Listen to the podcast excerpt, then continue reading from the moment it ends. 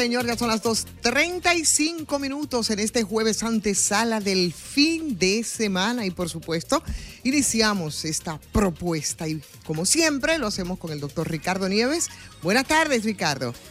Hola Ivonne, buenas tardes querida. Saludo a todo el equipo y un saludo muy cariñoso a todos los oyentes del sol, el sol de la tarde, que es el sol del país. 18 de enero. En su país de hierro vive el gran viejo, bello como un poeta sereno y santo. De la verruga olímpica en el entrecejo hay algo que impera y vence con noble encanto. Su ojo diferito parece el viejo, con su cansado hombros digno del manto. Como el poeta añejo Rubén Darío nació Ivonne un día como hoy de 1867. El gran eh, príncipe de las letras, para muchos el más grande y el más influyente en un siglo. Es más, hay quienes dicen que Rubén es el poeta más grande de la historia. ¿Tú sabes lo que significa eso? Que un indio de, de Metapa, en Nicaragua, que no lo dejaron estudiar porque la iglesia no quiso que fuera a estudiar a Europa. Dije porque era irreverente. Y este poeta, que inició el modernismo en América y le puso fin al romanticismo, y que transformó la métrica el verso y todo, nació un 18 de enero y murió en 1916, un 6 de febrero, muy amigo de los dominicanos, de Fabio Fiallo, de Osvaldo Basil, un gigante de la literatura y de la poesía. Bueno, las noticias del día. Presidente,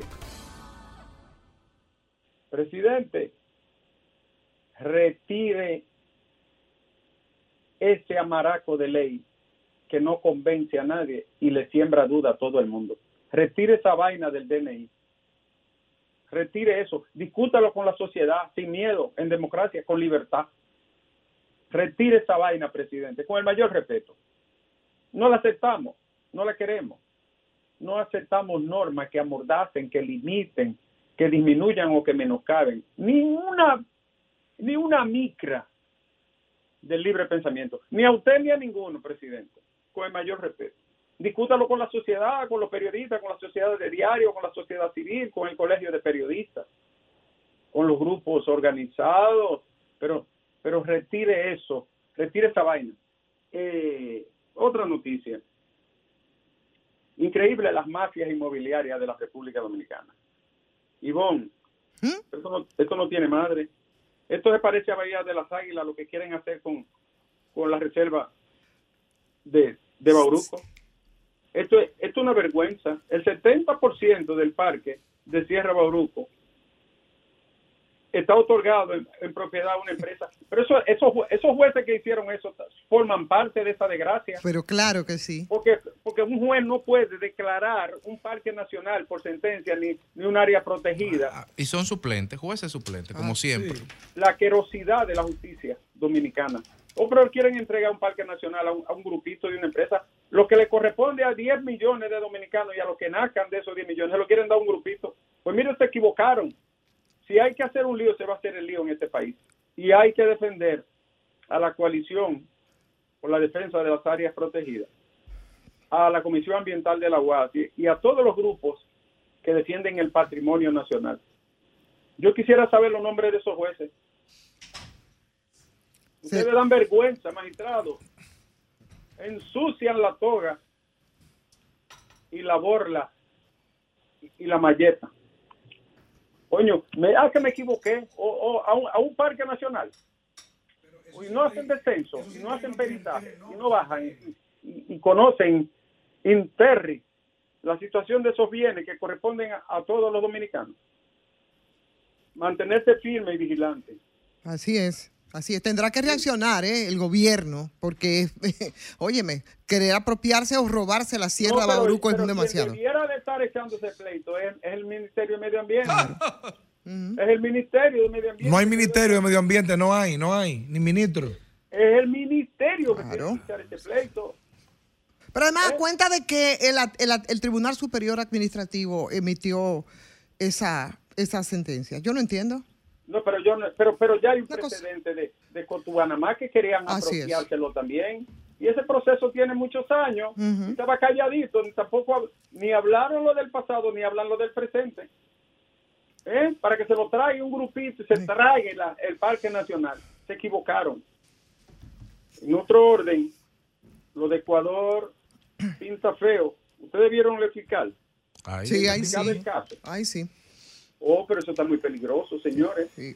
el crimen organizado. Lo repito otra vez, hay que darle duro al crimen organizado. Si tú permites que eche raíces, nos jodimos, ¿eh? sí. ¿Eh? Pero ese fiscal empezó a investigar y una vez para abajo le dieron Así mismo. en Ecuador. El economista Juan Ariel Jiménez dijo que la República Dominicana está en la cola del crecimiento económico y, y que, que por primera vez se deprime el crecimiento en siete años. Designaron a Víctor Atala como nuevo ministro de Salud. Hay que desearle suerte y acompañarlo en la cosa buena que puede hacer un hombre decente de esta sociedad. Y hoy, hoy precisamente estaba yo con el pasado ministro, mi querido amigo Rafael Cárdenas, y me decía eso, mira, nombraron a Víctor, un hombre decente. "O- Ojalá tenga la galla para enfrentar los desafíos que hay ahí. Tú sabes que ahí hay, hay mucha vaina que se cruzan en salud pública. Pero claro, Ah, bueno. desde siempre.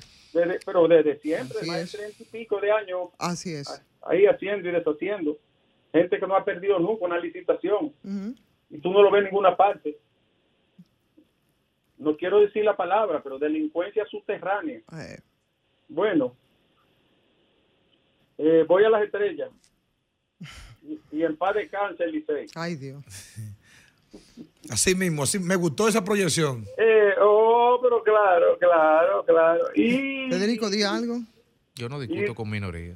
Oye, oye, oye. tenemos más. Hay que apoyar a la coalición por las áreas protegidas. Hay que apoyarla en todo lo que, lo Doc- que emprenda este grupo de ciudadanos que defiende el país, de la mafia inmobiliaria. Doctor, ¿y qué es lo que vamos a hacer con la gente de Baní? Dígame, que de la duna. Ahora voy a la duna. En la duna no hay senador, en la duna no hay diputado, en- la duna no hay alcalde. Por mucho tiempo, y voy a decir lo siguiente, ellos aparecen dije, con ti, o con una carta, constancia, en un área protegida. ¿Eh? ¿Quién le dio eso? ¿Por qué lo permiten? Si el gobierno se respeta, tiene que sacar a patada a todo el que está ahí. Rico y pobre, a patada sacarlo, patada dentro de la ley, quiero decir a patada, no, y el responsable es el presidente de la República. Saque a esta gente de ahí, no venga con cuentos. No, que ñe, ñe, ñe. sáquelo a patada de ahí. Que usted tiene demasiado guardia y policía, que a veces lo usan para reprimir. Úselo para hacer cumplir la ley y defender el patrimonio nacional. Señores, ustedes supieron que Luis Miguel no, no vino. Ay, no. Alejandro. ¿Fue que no vino o qué pasó? ¿Cómo, ¿Cómo la que no cosa? vino? No, yo tengo, yo tengo información de último minuto y un corte. ¿Cómo? ¡Ay! Alejandro, eh, el hombre no vino, pero dejó, dejó un recado. ¿Cómo va a Se ser? dijo. ¿Una canción dejó? No, que lo llamaron y le preguntaron que por qué no había llegado. ¿Y tú sabes cuál fue la respuesta? ¿Qué ¿Cuál? dijo? Más allá de todo, más allá de ti, ya no tengo nada que me quiera hacer ¿Qué, es esto? Ya, pero por favor.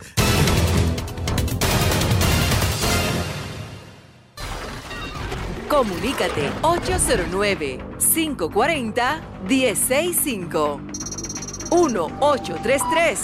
1-833-610-1065 desde los Estados Unidos. Sol 106.5, la más interactiva. Bueno, señores, aquí estamos y ya son las 2 con 45 minutos. Este es el sol de la tarde. Hola, hola, Félix Lajara.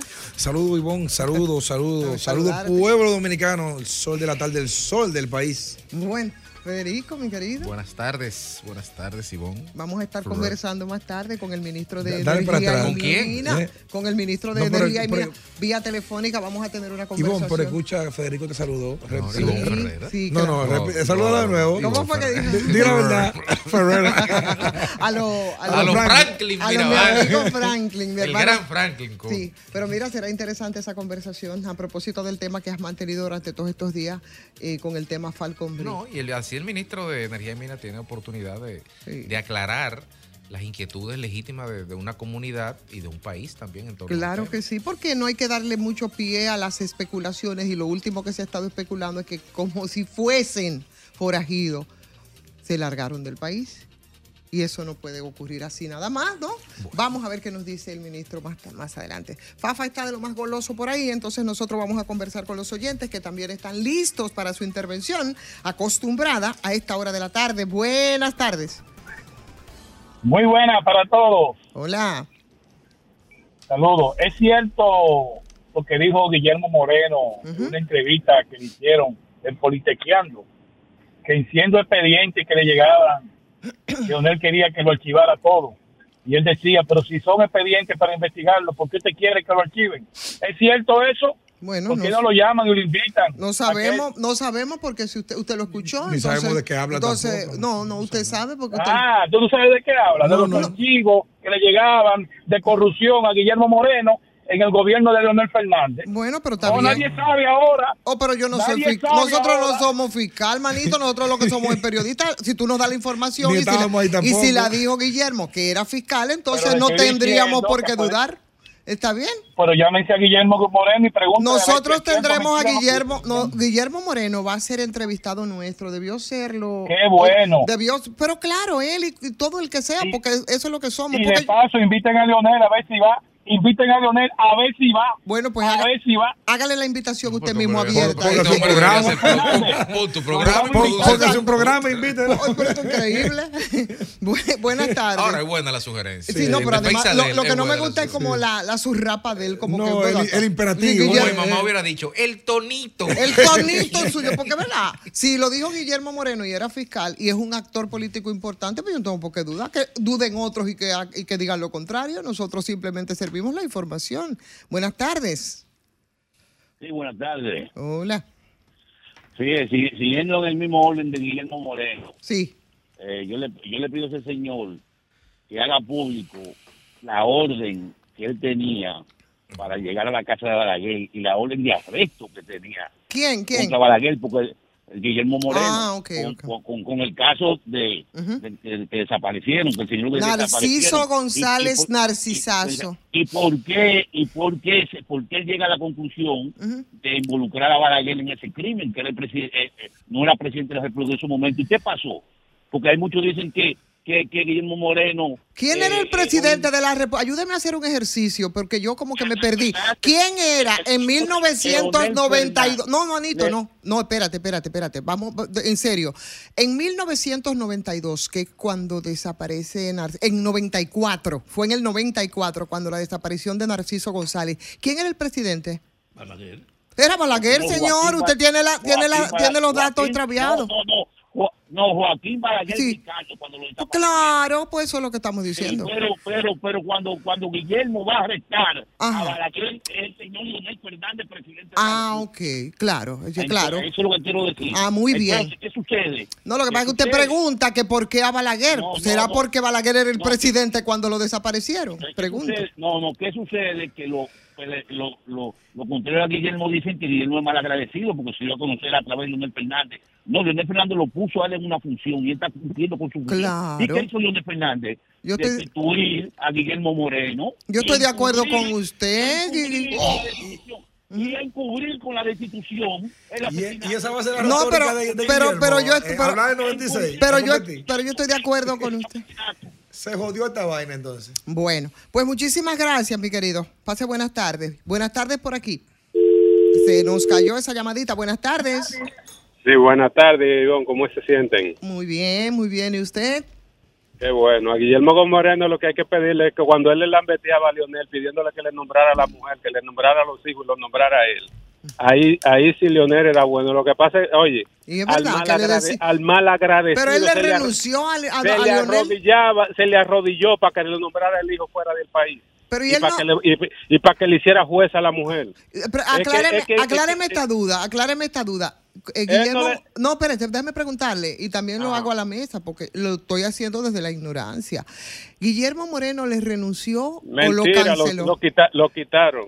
Ah, Lo quitaron por ingrato. lo renu- Es que- él es renunció. Es que, es que el ser humano, no, él, no, lo- él lo quitaron. Es que el ser humano no puede ser Bien. eh, resentido y, y, una, y una persona que, que bueno, que Dios, que Dios lo cuide porque de que tirarle a, a, Omar, a Omar, que no le tira ni siquiera a un pollito, eh, ese, ese, va, ese va a ser el error de su vida. Si él iba a sacar un, un 15, un 20%, va a, no, va a sacar cero con eso. Porque la gente no se puede comportar de la naturaleza que se comporta un ser humano. Él, él tiene Sí, pase buenas tardes. Buenas tardes. Pusieron recarga. Buenas tardes, para Barcoa aquí. Pusieron Oh, recarga hoy. Hola, sí, Adelante. están activas. ¿Cómo están? Olvidándonos de la política, por mi parte, Por suerte. Sí, y que- voy con el doctor Nieves. Y es que esas canciones de Luis Miguel a él no se le dan. Él debería quedarse con las bachatas, por favor. Ay, Dios mío, no se le dan. bueno, ya escuchaste, Nieve, la sugerencia. Buenos días de tu público. Buena- Buenas tardes, Ivonne y equipo. Hola, buenas tardes. Les habla el presidente de la Asociación de Fabricantes de Calzado de Santiago. Para decirles que el, el partido de gobierno, nosotros los fabricantes, nos tiene abandonado. Una. Y la segunda es que los cinco senadores que él ha querido imponer son cinco derrotas seguras, junto por la alcaldía de justicia social. Nosotros no vamos a apoyar a nuestros aliados, lamentablemente. Por eso me identifiqué, por si me quieren abordar. Bien, muchas buenas tardes. gracias, buenas tardes. Buenas. El equipo. Hola. Hey, Ivonne, Félix, Jóvenes. ¿Cómo estás? El pleito ya se casó en el distrito porque independientemente de que los PRMistas no querían asumir a Guillermo Moreno, el presidente se lo va a encaramar a caballito. Mandó y anda una- con él en los barrios. Mandó una señal allí. Mandó una señal, Sí. entonces el pleito es duro porque Omar es un muchacho joven con buena propuesta y de verdad, de verdad, Omar no ataca a nadie, un muchacho decente, pero el lío va a ser duro en el distrito porque Luis ha decidido enfrentar a Lionel en el distrito con Guillermo Moreno. Pero usted, ¿usted cree que si le dan a Lionel eh, eh, el, el trancazo lo siente mm, Omar? Porque Omar realmente es una persona joven que Guillermo ¿qué tú le Moreno decir? no, no capta nada diciéndole esas cosas a Omar, porque Omar tenía como 16 años cuando ¿Qué él- fue lo que le dijo a Omar? de por que, que el préstamo de su lado. No, no, eh, Guillermo, no, No, así eso no. fue, a- no, hombre, eso fue a dar a Lionel. Sí, ¿Qué? Porque hay que saberle, Omar. muchacho de él. Claro. No, no. Que, que revise ese discurso, que vaya con propuesta y que se embojote con Omar, que es un duro hueso en el distrito. Ahora, no es mentira lo de la Sunlan, ¿eh? Las imposiciones no Omar, políticas la siempre traen problemas. Exacto, eso, eso, es, Entonces, es eso es lo que le critico a Guillermo, un hombre Sí. con experiencia, que no, que eh, a, a los asesores, que ese discurso hay que cambiarlo y hay que enfrentar a Omar con propuestas O- serias y decentes. O sea, que, que lo único malo que podría tener el, eh, Omar sería el país, como dice usted. sí, sí, sí, Ah, yo estoy de bueno. acuerdo. Nadie es penalmente responsable por eso Claro. del otro. Exacto. Sí, Bueno, yo estoy de acuerdo que él no tiene que, Claro. que arrastrar el lastre de su padre. Bueno, muy bien, muchas gracias. Buenas tardes. Buenas tardes, Ivonne, y el equipo completo. Le saluda Merán de aquí de los Hola. Merán, ¿cómo estás? Bendiciones, bendiciones el equipo. Ivonne, Sí, señor. eh, al ministro de Obras Públicas que por favor recuerde que aquí en Santo Domingo Norte, que yo, ellos han hecho los, los levantamientos ya de algunas calles que todavía no se han hecho eh, desde hace muchísimos años y muchas que hay eh, que reparar todavía. Entonces le pedimos humildemente al señor ministro de Obras Públicas que, que por Santo Domingo Norte no le dejemos todo la- al ayuntamiento, es una autoridad que, que aunque hace su trabajo, pero no tiene los recursos que tiene el, el Estado Central. Pasen buenas tardes. Gracias, buenas tardes, Merán. Hola, hola, buenas tardes. Buenas tardes, por aquí. Hola. Buenas tardes. ¿Cómo está el equipo, Ivonne? Hola, buenas tardes. Eh, felicidades por su maravilloso programa. Muchas gracias. Eh, vi que el presidente Luis Abinader escogió el nuevo ministro de Salud a. Víctor sí, eh, muy buena elección. Pero usted buena usted no lo escuchó hace tres días que hasta mandamos a poner primicia, primicia, lo dijo Federico. Yo vine aquí en No, eh, primicia. eh, ah, ok, yo había escuchado rumores. Lo que no, pasa no fue que- rumor, nosotros lo dimos en lo dijo Federico aquí en primicia hace tres días. Pero qué Ok. bueno, hay muchas ponderaciones para el nuevo ministro de salud. Muy buena elección y ser presidente. Muchas gracias. Feliz tarde. Muchísimas gracias, es una papa caliente porque aquí salud es terrible. Buenas. Saludos, dama, ¿cómo están todos? Saludos, caballero. Yo quiero referirme a dos temas. Adelante. El primero, eh, Omar, sí, aló. Sí, le escuchamos. O- Omar Fernández tendrá cómo demostrar por qué exhibir una publicidad tan ardua, tan visible, tanto gasto de dinero, tanta ostentación, donde solamente ha sido empleado por primera vez ahora como diputado. Eh, está bien que nadie tiene que asumir la consecuencia de, Pero y su de partido, nadie. y su, papi, y su papi. Sí, pero sí, Además, pero sí. sí, pero usted cree que su papá puede decir ese va a que ser el ha argumento de la campaña. tantas riquezas. Mi- mira, No yo, soy- yo- yo creo que con la campaña interna que hizo el PRM aquí en la capital, que gente desconocida eh, tenían 20 y 30 otra- vallas, no deberían hablar de cosa, eso. eh, eh, excúseme, excúseme, yo estoy hablando de, de la publicidad que un partido de oposición con un joven que no ha sido empleado más que diputado por primera vez.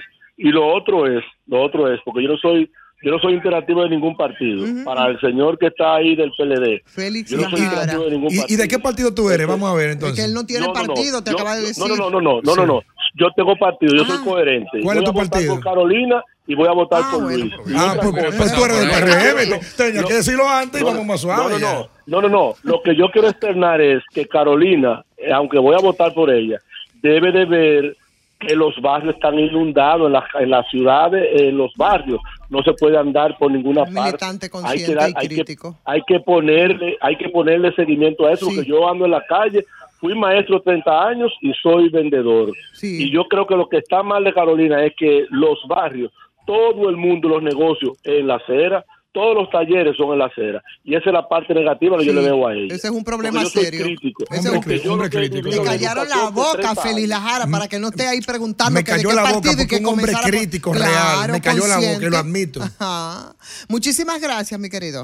Declara buenas tardes. Sí, y después yo. Sí, buenas tardes, Ivonne. Un saludo cordial para todos. Gracias. Al joven que acaban de llamar, decirle que Omar Fernández tiene una oficina de abogado donde él eh, eh, produce su dinero para, para información de él. Hace mucho tiempo que Omar Fernández se llama Omar Fernández y Asociado. Que averigüe. Ahí está. Bueno, buenas tardes. Buenas tardes. Ay, Dios mío. Señores. Buenas. Capacitado, violento. Omar, senador. Buenas tardes. Ese ahorró palabras. Ivonne, ¿cómo Eh, está? Señora, buenas tardes. Oh, y, y Domingo, Pai, ¿cómo te Domingo se sientes? está recuperando, Amén. respondiendo muy Por bien a su tratamiento y pronto, pronto, Por esperamos lo tendremos. Dios. Así Se- es, lo tendremos por aquí. pedido. Ivonne, le habla la Toli de Pantoja. Dos temitas breves. Ujú. Ivonne, mira, aquí en Alcarrito y Pantoja parece el vertedero de pues aquí no hay síndico. Mm. Por suerte que ya Alberti va a recatar y le va a coger la dignidad a los Alcarritos y a, y a Pantoja, la maestra Angie. Mira, Ivonne, te voy a decir algo. Ay, esa es buena la profe. más, porque Junior Santos las cortó todas cuando era síndico, se las llevó todita para su laboratorio a hacer muebles. Ay, Dios. Aquí, aquí en los Alcarrizos necesitamos un hombre humilde, trabajador. Ha sido Honesto y capaz. veces, más de ocho veces, ya por veces, más de doce veces, ya pues un hombre ejemplar.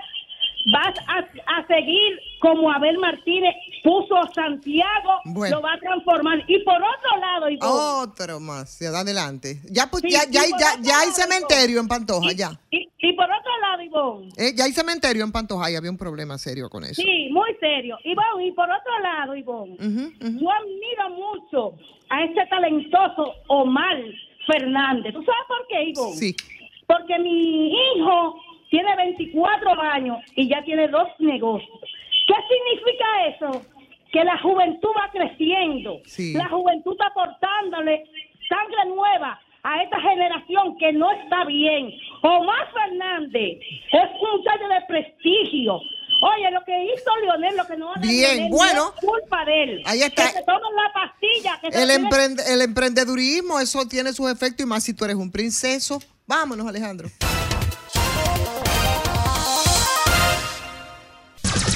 Son 106.5.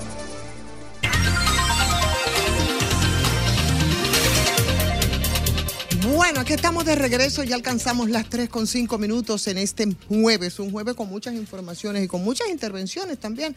A propósito de los temas del día, tendremos en esta, en esta jornada del día de hoy. Ayer hablábamos, eh, intentamos contactar con Tamayo. Yo le decía, es un trabajador comunitario, es un gestor cultural y deportivo ahí en Santo Domingo Este, específicamente en la zona de Isabelita. Y hace tiempo que ellos están confrontando una situación con los niños y las niñas que son entrenados por ellos en esa zona por un tema de los terrenos que ahora ha llegado a un punto, señores, que parece de no retorno. Tenemos a Tamayo en la línea telefónica, vamos a darle las buenas tardes y explícanos, ponnos en contexto qué es lo que está ocurriendo ahí en Elisabelita con esas instalaciones. Buenas tardes.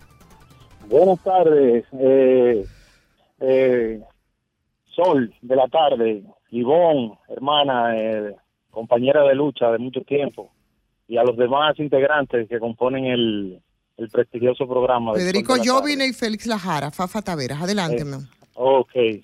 Eh, Ivonne, aquí en el sector de reparto de los tres ojos hemos tenido una problemática a lo largo de casi 30 años con la constructora Reparto Villajuana, que hizo esta urbanización para los años de 1972, comenzó la lotificación. A raíz de eso, la constructora nunca quiso eh, dejar los espacios públicos, o sea, las áreas verdes que están destinadas para parques, escuelas, en el sector. Y a raíz de eso, ellos nunca depositaron al ayuntamiento eh, los planos. Pero ¿qué pasa? Cuando ellos le vendieron, yo que soy la tercera generación ya en esta comunidad, eh, todos los planos estaban debidamente o sea, delimitado por dónde iban a ir sus calles, por dónde iban a, estar sus áreas verdes. Y la parcela 690, que es donde, donde la raíz del problema, eh, estaba destinada para sus, para sus parques. ¿Qué pasa? En la medida de que el sector fue cogiendo plusvalía, ellos nunca quisieron ceder al, al ayuntamiento que por ley le corresponde el 10% de, de sus áreas, un sector que comprende de 665 mil metros cuadrados, solamente ya hoy en día restan 17 mil metros cuadrados, donde comprende el play, eh, la cancha de baloncesto, la cancha de fútbol, una, una, una cancha de voleibol femenino que tenemos. Y ellos ayer en la madrugada vinieron de manera eh, atropellante, sin ningún tipo de, de aval legal, porque lo hacen de eh, en la madrugada, o sea, fuera de horario, porque si ellos se dicen tener la razón con respecto a estas áreas, ¿cuál es el deber? Hacen la cosa de manera correcta, porque después de, de 6 de la mañana a 6 de la tarde son horarios de intervenir, ya sea usted el dueño o no, una propiedad para utilizar la fuerza pública. Pero no, aquí no vino la fuerza pública, aquí viene un bando de tigres que ahora te voy a mandar la imagen, porque hace 10 o 15 minutos la policía se acaba de llevar alrededor de nueve tigres de esa constructora, armados, fuertemente armados, amenazaron dos niños peloteros que de aquí voy a salir para la fiscalía a ponerle la querella, porque tienen amedrentado toda esta comunidad y ya esta comunidad está harta ya esta comunidad está harta de esos, eh, esos problemas con esta constructora, con ese bando de tigres, que la representa su abogado Franklin. Eso. Ahí donde ahí funciona entonces el estado de béisbol de Francisco López. No, aquí está el estadio de béisbol Francisco Panchito Salazar, un señor de casi 93 años que fue el pionero en, este, en esta comunidad dando práctica de béisbol a los niños. ¿Qué va a implicar entonces eso, esa, esa, esa intervención eh, como lo han hecho y si, si al final ellos eh, se quedan con esos terrenos? ¿Qué va a implicar entonces para toda esa comunidad eh, deportiva, Tamayo? Bueno, hoy, hoy convocamos a una rueda de prensa. desde temprano estuvimos organizando toda la documentación legal que avala que estos son espacios y terrenos de área pública. la misma historia. Nuestras áreas verdes. Eh, en la, a las tres y media, de tres y media a cuatro de la tarde, nosotros tenemos una convocatoria conjuntamente con la Federación Dominicana de Béisbol de la provincia. ¿Qué ha dicho el ayuntamiento, la alcaldía de Santo Domingo Este? Porque eso es competencia de la alcaldía. Es competencia de la alcaldía. Acabo de hablar con el director de deporte y dice que no nos va a dejar solo. Pero ¿qué es lo que pasa, con respecto a estas áreas? Estas áreas son muy apetecibles. Ha habido demasiados intereses políticos, militares, empresariales que apetecen estas áreas. Y uno está luchando con un monstruo de siete cabezas. Uno no sabe ni siquiera en qué pie está parado uno, con en el sentido de que en verdad está al frente de. Ustedes no se han reunido con el alcalde Manuel Jiménez. Eh, sí, nos hemos reunido anteriormente, pero teníamos un lapso de tiempo que no teníamos eh, relación ninguna con, el alcalde. Eso estaba en un limbo jurídico. Pero creo que es el momento adecuado para que las autoridades definan la situación de estos espacios. Claro, claro que sí, sobre todo porque esos espacios son para instruir eh, a muchachos y muchachas de esa zona, de, de Isabelita. ¿Y cuáles otros sectores del entorno, Tamayo? O aquí practican niños de Brisa del Este, vienen de, de los corales, que es lo, lo que queda continuo después de las charlas de gol, quedan de, o sea, vienen de la Isabelita, porque en Isabelita hay un play muy pequeño y vienen aquí también. Sí. ¿Ustedes están ubicados exactamente, los terrenos exactamente donde están ubicados? Estamos en Reparto Los Tres Ojos. Reparto Los Tres Ojos. eso, eso es donde, donde queda entre la charla de gol la ecológica y la autopista Las Américas. Bueno, tenemos entendido que ustedes tienen una rueda de prensa ahora a las 4 de la tarde, van a hacer la denuncia entonces, el llamado a la alcaldía o a quien tenga que intervenir en este caso es una lucha de mucho tiempo y por supuesto nosotros desde aquí ah, estamos a disposición también de la comunidad respecto a este problema que, vuelvo y repito, hace tiempo que lo arrastra. Muchísimas gracias Tamayo, suerte y aquí estamos a la orden. Ok, muchísimas gracias Ivonne y a, y a todas las personas. Y a, Fafa me lo saluda, que yo soy hijo de Morillito, un luchador el 14 de junio junto con él. Bien. un abrazo. Bien, un abrazo. Bye.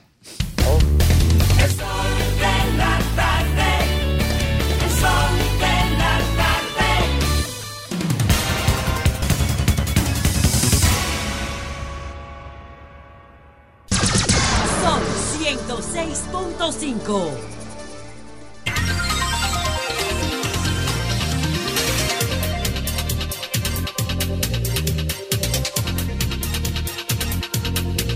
Bueno, ¿qué estamos? Y ya son las tres. Digo, no, señor, vamos rápido. sí, las tres, efectivamente. Óyeme, desde que llega el jueves, señores, uno se pone como, como dice mi hermano, uno se pone como loco desde que llega el jueves. Graimer Méndez y, llegaste tú a según está el bolsillo. a según está el bolsillo. ¿Cómo te estás, Grain? Bien, bien. Me gustaría hacer una denuncia que nuestro amigo José García nos habló más temprano desde Villa Gracia y hay una grave preocupación con el tema de la delincuencia y la inseguridad. Mm. Hay un problema con el tema policial, incluyendo que la fiscal en esa dotación, esa, en ese distrito judicial, está altamente preocupada y la población está al grito con los atracos, la delincuencia y la inseguridad. Atención, señor jefe de la policía.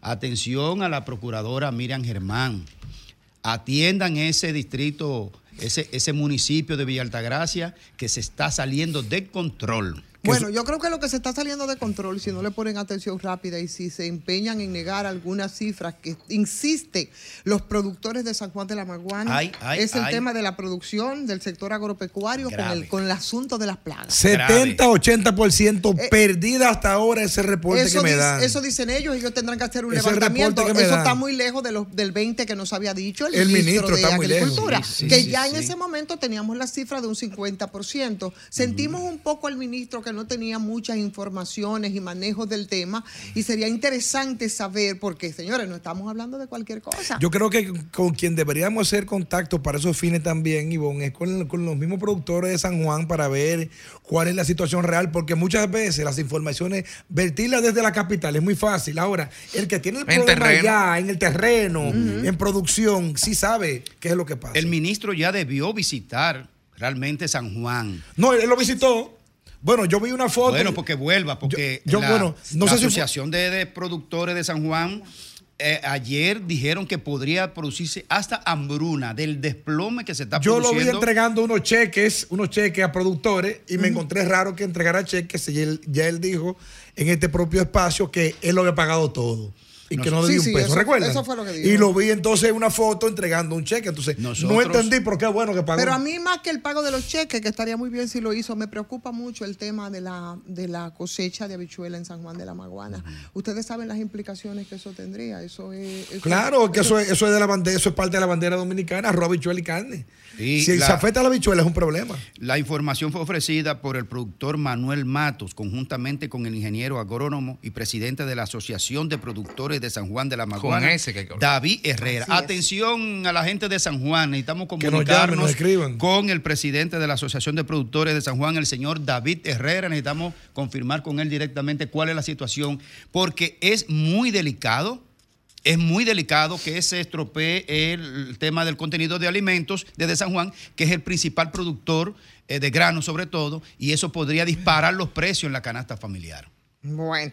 Pues ahí está, señores. Seguimiento, por supuesto, también al caso de las dunas de Baní y por como hay que ir a la fuente, también intentábamos una comunicación con un dirigente comunitario que ha llevado la voz cantante en esta denuncia aterradora reiterada que ya conocíamos, que ya habíamos comentado de alguna manera aquí, que es un caso que viene de recurrente. que es recurrente. Señores, ahí, habrán duda alambrada de cuatro mil metros. ¿Tú sabes cuánto tiempo, cuántos postes, cuántas horas de trabajo?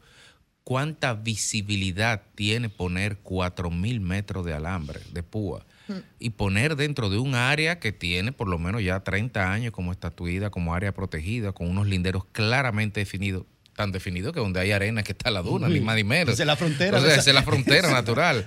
Y eso pasa a ojos vistas eh, de la comunidad, del poder político local, del poder militar local pasa en una zona que no es remota, que, es turística, o sea que nadie puede decir, no, que eso está en la frontera, nadie ve lo que está pasando. Eso lo sabe el Ministerio de Medio Ambiente, eso lo sabe el ministro Miguel Seara Hatton, eso lo sabe eh, Federico Franco, viceministro de Área Protegida, eso lo sabe todo el mundo. Pero no se para y nada pasa. Mira, Federico, yo le tengo mucho aprecio al senador Franjul. Es un tipo muy decente. Milcíades. Milcíades Franjul. Es un tipo muy decente, educado, pero la verdad es que él no ha sido lo suficientemente responsable en el cuidado de las dunas de su provincia. No lo ha sido. Ninguno lo han sido. Ninguno, de las autoridades locales, ninguno, nadie. Este va a ser el único país que se come una duna, se la va a comer, las dunas de, de Baní se la están tragando. Y no hay una autoridad que, que, que, que, aparezca, por el amor de Dios, unos empresarios irresponsables y un Estado indiferente, por el amor de Dios. ¿Y cómo vamos a destruir un, monumento natural que costó millones de años construirse de manera natural? Eso es una cosa que, en un país, que en una sociedad medianamente civilizada. Entonces, mira, lo que va, mira lo que va a pasar en breve. Va a llamar a alguna autoridad, va a decir que cómo va a ser, que van a hacer una investigación, va a salir un titular de un sometimiento porque ya ha pasado, no pasó hace 7, 8, 9 meses. Entonces va a pasar y hasta, hasta el próximo escándalo. Yo lo entendería si en la reunión del Consejo de Gobierno el presidente Luis Abinader ponderó los riesgos que implicaba para su administración y la democracia de la República Dominicana enfrentar, enfrentar al cártel de la duna de Baní. Claro. Lo, lo, lo, lo que movilizan arena gris de las dunas de Madrid tienen tanto poder que pueden tumbar un gobierno. Entonces, así yo lo puedo entender. Yo digo, no, dejen eso así porque Yo no vas a que le tumben el gobierno. mira. Pero qué fuerza política, qué fuerza militar, qué capacidad de erosión de la gobernabilidad de un gobierno, de un estado, tienen cuatro carajos, tres ferreterías, dos camioneros y una retropala, por favor. Mira, Federico, tú preguntas que cuál es, como que cuál es el contubernio y quién es. Ah, lo que pasa es que ese tema, ese sector mueve mucho por mucho dinero. Como yo soy. Pero que mucho dinero, no estamos a- hablando de 10 mil volteos de arena. No, pero te voy a decir, Esos son tres pesos, por No, Dios. no, no, no, no. no, son espérate, tres espérate. pesos, espérate. Si sí. estuviéramos hablando Ajá. de que ahí están sacando 10 mil metros cúbicos diarios de arena, yo digo, espérate, ahí hay un dinero, 10 mil metros cúbicos, 1200, espérate, hay 10, mil- 10 millones de pesos diarios. Pero eso es, eso es una... ra- Mira, de entrada la venden en una ferretería en Baní. Si fuera un gran Claro, negocio, sí, sí, claro la estuvieran sí. vendiendo en la principal ferretería de la ciudad capital. Entonces eso te dice a ti el tamaño, la economía de escala de la corrupción que hay ahí. Pero que ellos Es saben dónde está también. Es local, es territorial. Entonces, ¿por qué no hay una respuesta contundente y definitiva del Estado Dominicano? Bueno, es muy probable que sean socios, amigos, de vecinos, Iván. de funcionarios, de los que manejan medio ambiente. La fuente tenemos precisamente a un trabajador comunitario de ahí de Baní, que son de la gente que llevan la voz cantante, que hacen la alerta a las autoridades y que normalmente, bueno, pues eh, no les hacen caso. Ahí está, vamos a conversar, eh, porque lo tenemos ya en la línea, ah, con Manuel Ortiz Brea de Matanza. Buenas tardes, Manuel.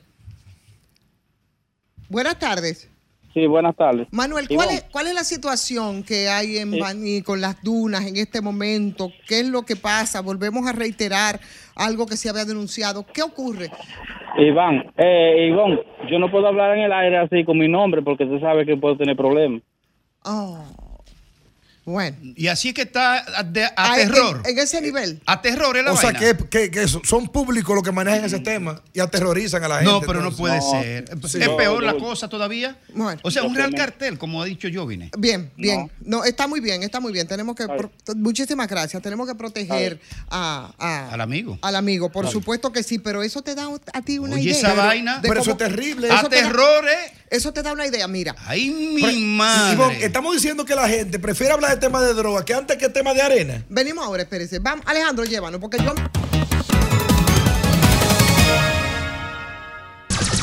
Sol 106.5. Bueno, son las 3 ya, 32 minutos de la tarde. Federico, tenemos primicia. Así es. Alejandro, primicia. Tenemos Exclusiva del Sol de la Tarde. Bueno, de buena fuente nos informan que en el día de hoy la empresa minera Falcondo ha hecho el pago correspondiente a la regalía navideña del año 2023 y a la primera quincena de este año a sus trabajadores. Quedarán pendientes definitivamente los pagos a los suplidores y pon- poner sobre la mesa eh, la situación financiera de la empresa. Habrá que ver, habrá que ver, pero lo más importante en el muy corto plazo es que los derechos fundamentales de los trabajadores eh, han sido garantizados. Y ahí hay que resaltar el logro del, del papel del Ministerio Pero de Trabajo, que ciertamente ha no- liderado ese proceso. No estaba operando. Mira, no, no estaba operando. No, no está operando, No está operando porque esa los empleados están en sus casas. En esa provincia hay muchos rumores. Ah. Hay muchos rumores en esa provincia de todo tipo que ojalá que, que podamos hacer algún No, tipo no, de no, no es un tema de rumor. La, No, no, la empresa. no, no, el hay- pago, lo- el pago, el pago. el No, no, no, no, no me refiero. No es un tema de rumor lo que dices, es una realidad. No, no, yo no Hay- digo- eh, yo no digo tu información. Es, no, no, es una realidad lo que, lo que no son rumores. Es una realidad de que la empresa afronta situaciones financieras. ¿Pero por qué? Bueno, porque ha tenido Pero tú altos, no has estado escuchando a ese niño aquí todas las altos tardes. costos financieros, eh, los precios están muy bajos. Aparentemente hay problemas en su gerencia, aparentemente hay problemas de liquidez, aparentemente hay problemas entre los socios. Lo cierto es que habían dos problemas grandes sobre la mesa. Los pagos a los sal- de- del salario de Navidad y la quincena de este año, que ya fue resuelta, pero, el- queda pendiente lo que tú el señalas. Estado no tiene participación. Un Federico. 13%. Y si el Estado tiene, aunque sea la más mínima participación, yo creo que el Estado debe enfocarse y debe también supervisar más ese tipo de empresas, que muchas veces en procesos son jueces y partes y tienden mucho a triangular. Pero- Ojalá que pueda el Estado hacer una investigación. Pero óyeme una cosa, eso solamente es una parte del problema. Los problemas de Falcon Briggs no se resuelven con el pago que tenía que hacerse desde diciembre a los trabajadores. no, eso es solamente parte del problema. De lo que se ha hablado, incluso se ha dicho que se fueron en los ejecutivos de Falcon Bridge, eso nosotros estaríamos por confirmar, entre otras preguntas que tenemos que hacer, como nos ha prometido el ministro de Energía y Mina en una intervención que tendría por teléfono a través de este sol de la tarde, porque de eso son muchas de las cosas que se dicen. O sea, que se habla del colapso de Falcon Bridge.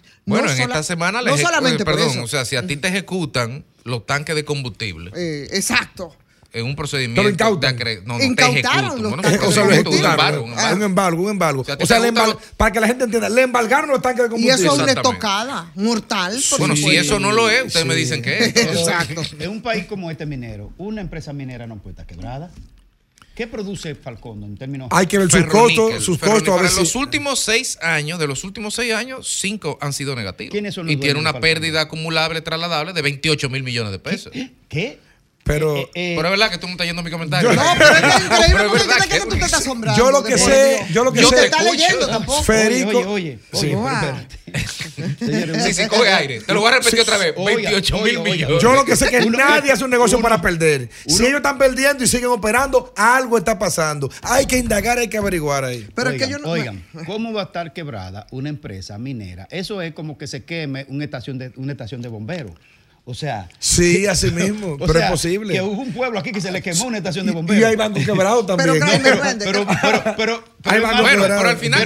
Pero, ahí tiene que estar pasando algo, además de qué cosa. Ahí tiene que haber actos de corrupción administrativa. Pero en Falcón Por eso pero, que tiene pero al final de cuentas, que, nosotros nos estemos haciendo esta pregunta en el aire entre todos, con, con candidez entre nosotros, lo que dice realmente es, es la muestra palpable de una enorme desinformación por parte de una empresa que si bien es cierto, es una empresa privada, ¿Y cómo se el Estado es accionista y por lo tanto, como mi dinero de ciudadano americano está metido ahí adentro, yo tengo derecho a saber. ¿Desde cuándo hay pérdida en los estados financieros? Bueno, 17, 18, 19, diciendo, 20, pero, pero oye, 22. Entonces estamos diciendo que desde el 17, 18, 19, 20, 21. No, 21 no, 22. Pero, además, bueno, 22, pero además se ha ocultado y no ha habido ninguna información ni del Estado ni de ellos tampoco. ¿Quién es responsable pero, espérate, por la parte del Estado? Pero además estamos hablando de una empresa, de ah, una empresa. Oye, me estamos hablando de una empresa que como Falcon Bridge, como le va muy bien a esas empresas transnacionales, se denunció hace mucho tiempo. Y yo pienso que sí, que es importante repetirlo, que había habría logrado evadir el pago de cerca de 4 mil millones de pesos al fisco y no pasó nada. Nada. No. Como Figueroa Goto, que no le Absolutamente. Estamos hablando de unos 100 Oye, estamos hablando, oye, de 100 millones de dólares documentados. ¿Que evadieron? Boceado a, a, las autoridades. Entonces, claro. Entonces, una empresa que le ha ido. ¿Y eso fue recientemente? ¿Cuándo fue esa evasión? No, no, eso fue en el 14. 2013. En el 2013. ¿Y qué dice eh, eh, eh, Energía y lo perdonaron, así como que no, ha pasado nada. No pasó nada. No ¿Que pasó no? Nada. No, no, pasó nada. Pero, nosotros vivimos con, con, la bota en el cuello, en la ah. yugular, ahogado, pagando impuestos y pagando anticipo, no joda. Ah, Entonces, una empresa multimillonaria, carajo, como mismo se hizo con César el Abusador, que los negocios de él no le cobraban impuestos. 40 y, y uno estrangulado, la clase media. Exacto. Entonces, buenos pendejos. Entonces, con eso es lo que queremos decir, que con, lo, con el pago, señores, no se subsana la situación complicada. De no, no se tapa el sol con un dedo. No se tapa el sol con un dedo. Hay muchas cosas que preguntar y esperemos que Y nosotros, y tenemos que estar alerta porque algunos sectores van a jugar a subsanar eh, esta situación con haber cumplido con una obligación que nunca se debió incumplir. Y ya. Porque pagarle a Y celebramos, y celebrándolo. celebrar, Navidad, celebrar Navidad un 18 de enero. Navidad, Entonces está bien, muy bien, cumplieron con su obligación. Es lo menos que podían hacer. Y porque el Ministerio de Trabajo le puso la bota en el cuello. Ahora, ¿y la transparencia? ¿Y la rendición de cuentas? Oh, oh y, el reinicio de operaciones. Yo lo que y la deuda a los suplidores de Bonao, a los suplidores que, que, financian las operaciones de rodamiento, de combustible, de goma, de correa. Yo lo que le aseguro a ustedes que los funcionarios de esa, de esa, de esa, de esa empresa, ¿verdad? En este caso, andan con sueldos de lujo, viajan en primera clase, tienen yates, apartamentos y viven una vida de sueño ¿A raíz de qué? De una empresa quebrada que al mismo tiempo defraudan también al pueblo dominicano. La misma historia con otro color. ¿Y cómo que los presidentes permiten eso? Alejandro, él respóndele a Graimer.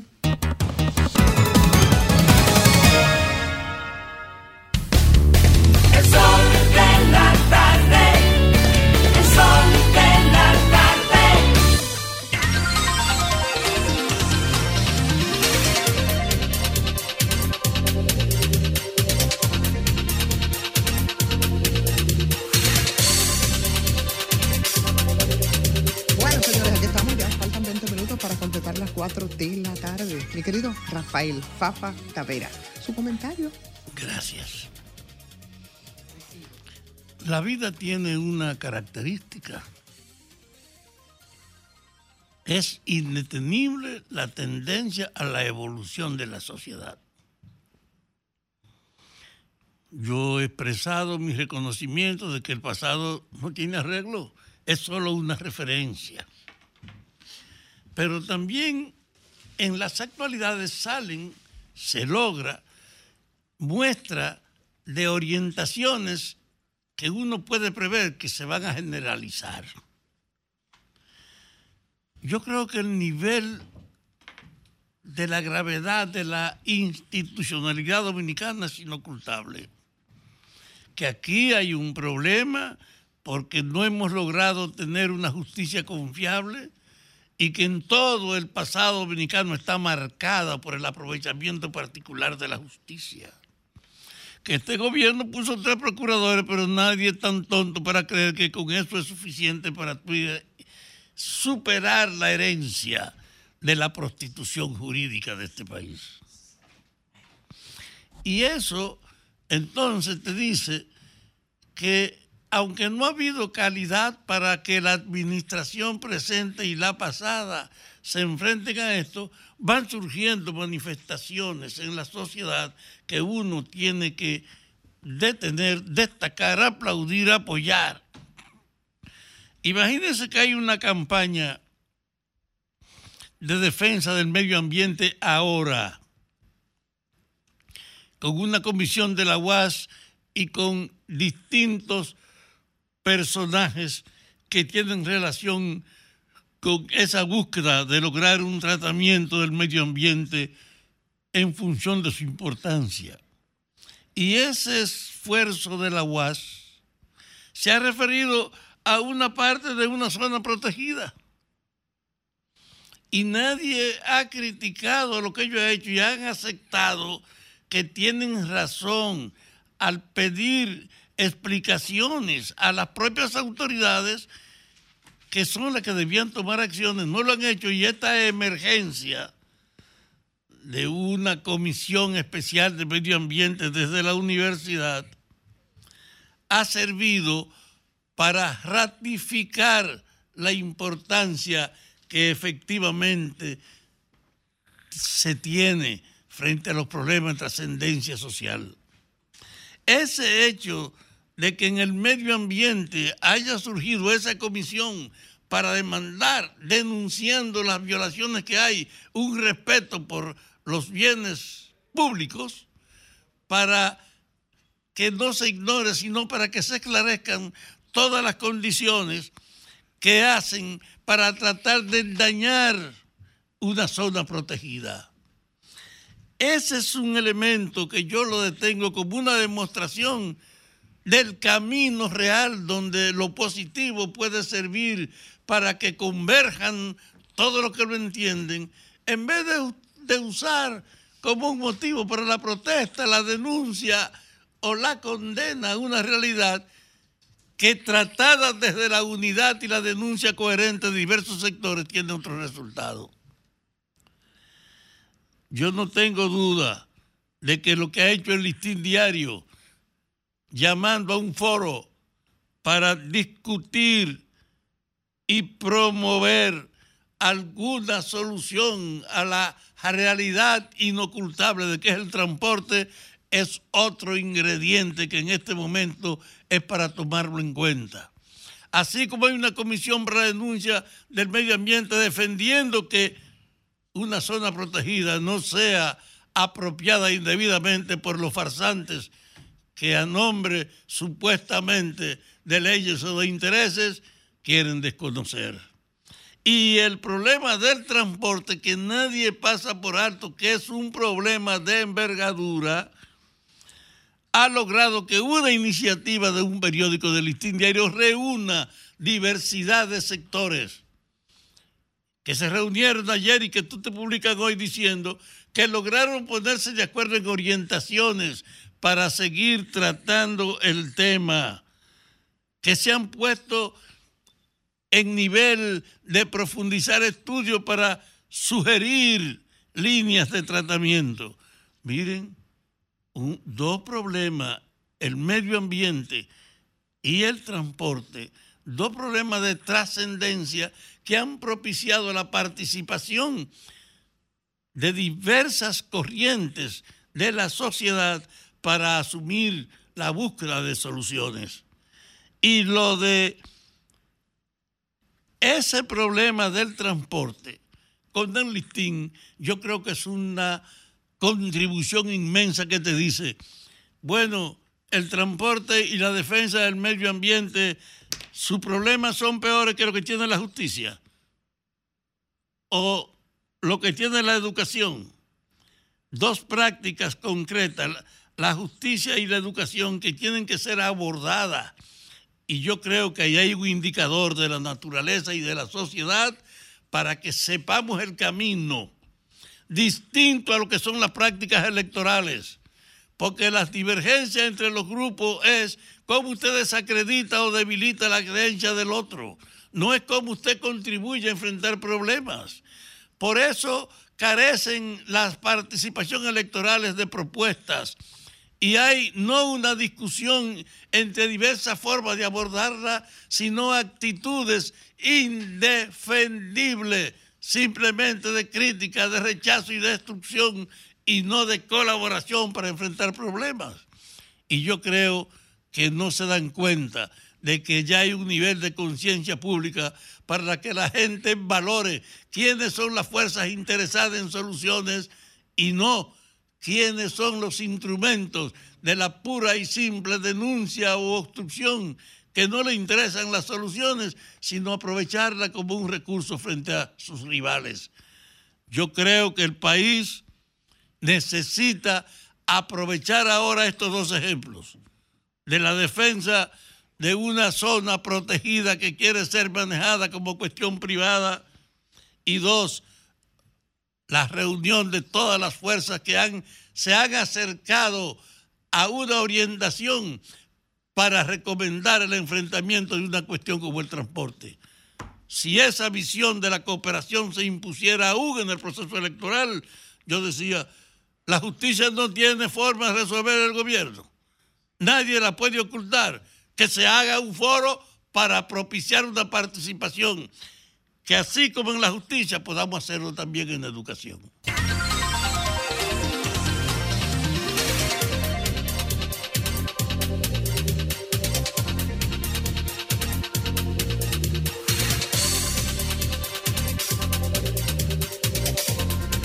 Y seguimos aquí, 3.49 de la tarde. Buenas tardes de nuevo a los amigos que nos están sintonizando. Y esta vez vamos a transmitir en la República Dominicana, pero directamente desde Nueva York, con el, nuestro segmento Eleazar desde Nueva York. Buenas tardes, querido amigo. ¿Cómo está Federico? ¿Cómo está el panel? Bien. Vamos bien, vamos bien, Federico. Bien por aquí. Oye, que Federico, Eleazar. ¿Y Nueva York cómo está? comparto les comparto un poquito de esta temperatura a 16 grados. Wow. Si quieren un poquito de eso. Wow, yo, vi, yo vi una información ayer desde Canadá y si es cierta, es histórica, menos 45 en unos puntos de Canadá. Así es. Aquí hay algunos estados ahí en el medio oeste, creo que, que Kentucky y Oklahoma, que está a menos 30. ¿Y qué, este aparte de esas frías noticias, qué otras noticias tenemos allá de la querida ciudad de Nueva York? Bueno, nuestra, nuestra diáspora eh, continúa destacándose, eh, no solamente en el área electoral, sino también en el área administrativa. El Departamento de Transportación de la ciudad, el más, más grande de, del estado de Nueva York, y quizás hasta los Estados Unidos, bajo la dirección de Dani Rodríguez, y Dani eh, Rodríguez. se apresta a un, sí, a un ambicioso proyecto de la reimaginación de la ciudad, pero esta vez bajo el foco y bajo el enfoque de la equidad. ¿Por qué la equidad? Bueno, porque en este caso, pues las áreas de la ciudad que han sido eh, no cuidadas o no, o, no tan prontamente eh, eh, atendidas en los últimos 80, 100 años de historia de, la ciudad, pues en, en este momento en la presta hacer medidas eh, como la, la, la, resonificación y, la, y las medidas de las aceras, acceso a los parques, que, antes eso aquí es un lujo, acceso al río, que allá en vez de ser algo eh, eh, donde las personas de bajo ingreso eh, son las que tienen más acceso a los ríos, aquí es todo lo contrario. La rediseñación de los de los vehículos, ahora en junio eh, entra una ley nueva ah, para cobrar un, impuesto o un, un, un toll, como dice, un peaje a los vehículos que bajan después de la calle 60, 15 dólares para algunos y los que vienen de New Jersey, pues entonces van a pagar la diferencia entre los 15 dólares y es para evitar el, el gran tráfico que existe. Este, una pregunta, Eliazar, con relación a ese punto del transporte. Se viene diciendo por tiempo que el sistema ferroviario eh, eh, subterráneo de, de, trenes de Nueva York es ya muy viejo. Está viejo y obsoleto. Vetusto y obsoleto. Y entonces, ¿por qué no ha podido, por ejemplo, vi una información estos días de que en Miami eh, se hizo un tren de alta velocidad que atraviesa, creo que dos estados, del estado, dos condados del estado de Florida. No, no, no, no se habla de eso en Nueva York, de, de, tren de alta velocidad. Bueno, el, el sistema de, tren de aquí es por debajo del suelo, lo que, lo que es un reto el, principalmente como tú tienes un millón de personas que necesitan para llegar a su trabajo. Entonces te tiene que suspender algunas líneas para entonces poner esa gente en esa otra línea. En la que Pero no se discute eso en la ciudad. Yo lo que pregunto es, ¿no se discute? Sí, claro. Inclusive, inclusive, ese tren que tú hablas que va de Orlando a Miami, aquí se, se está viendo la posibilidad de coger algunas de las rutas que están por debajo del suelo y ponerla por el nivel encima del nivel de la calle, precisamente por eso, por la dificultad que hay en un tren, unos, unos rieles que tienen más de 100 años y están casi imposiblemente que cuando comiencen a tocarlo pues van a ser imposibilitados.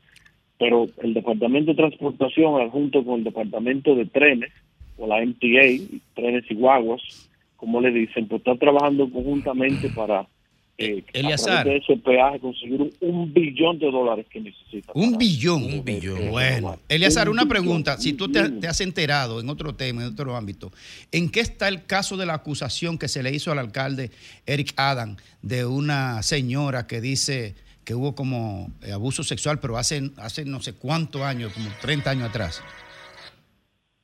Es, ese caso por sí no, no, no, ha, no, ha, no ha cogido fuerza porque obviamente la parte acusadora no ha, no ha seguido con el caso, ni siquiera se sabe quién es. O sea, hasta ahora es una, una acusación, por decirlo así, política. Igual que la otra que tiene pendiente de la ayuda a una, a una desarrolladora de edificios de, un, país, país, tercero, creo que Turquía era el país que se mencionaba. Pero ahora, hasta ahora, pues el alcalde, esas son las únicas dos acusaciones que tiene serie. Él hizo un, un, un para, para poder establecer un, marco de defensa y ha podido conseguir casi 700 mil dólares en donaciones nada más. Wow, mira una cosa, Eleazar, con relación a, la aceptación de los presidentes Biden y Trump, ¿quiénes están liderando allá en Nueva York las encuestas? Nueva York es un estado azul. Eh, en Nueva York, eh, o sea, Nueva York eh, la ciudad es azul. El estado, de por sí, en el 2020, Trump cogió casi un 45%, entre 37 y 45. azul, Eliazar, para un poco orientar a los oyentes de qué estamos hablando. si las elecciones fueran hoy, hoy, pues ese, ese, ese 37 a 45% fuera más alto. Demócratas son los azules, Eliazar, para que la gente se oriente, ¿verdad? Exactamente. Cuando habla de azules, hablamos de... por la corrección. Ok. Gracias por la corrección, sí. El estado de Nueva York, que va a ser demócrata siempre, pues lo que ha hecho es que hay vestigios de la, de la ciudad, como por, ejemplo Staten Island, eh, porciones de Queens, porciones de Brooklyn, porciones de Brooklyn, y la gran sorpresa fue que en el Alto Manhattan el Partido Republicano consiguió casi un 20%. Pero, pero los números, ¿cómo andan? Aunque sea más, más demócrata, pero ¿por dónde andan los porcentajes? Aquí tiene, en este momento tiene que ir por un algún 70-30. ¿Cómo? 60, Ah, pues, contundente. Sí, porque siempre un, sí, siempre un 95-5, un 90-10. Pero ahora mismo, él estuvo hace una semana que salió de la de uno de sus casos de la corte y estuvo caminando por aquí un día que tuvo que tuvo como a 50 grados y, y él recibió una ovación que hubo que cerrar la calle. Una, una pregunta, Eleazar. Eh, ahora que estamos en campaña aquí, desde hace un tiempo, uno de los temas eh, es la canasta, de la, el costo de la canasta, el incremento de los precios. Y a veces el gobierno plantea como, bueno, tal sitio cuesta tanto tal producto. Y a veces la oposición hace lo contrario. Entonces, ¿cómo está la, la inflación? ¿Qué tanto están galopando los precios de esos productos del día a día de los dominicanos allá? Comparándolo con los premios pre-pandemia de 2019, eh, la inflación en alimenticia debe estar rodando por los 30%. Fácil. De hace, de hace un- de 4 o 5 años. Principalmente, eh, obviamente, es un país donde aquí no se da nada, todo hay que importarlo. Y, y al- al- ni, si- ni siquiera algunas de las cosas que se dan aquí, como el jugo de naranja, la, la fresa, la uva, etcétera, hasta eso tiene un costo elevadísimo. Aún así, cuando el galón de gasolina está súper barato, que está menos de 3 dólares, aún así los precios de inflación están casi en un 30%. Bueno, pues muchísimas gracias, Eleazar. Si no tienen otras preguntas los compañeros, Gracias. gracias por esa esa- Actualización. por supuesto que sí. Muchísimas gracias, Alejandro.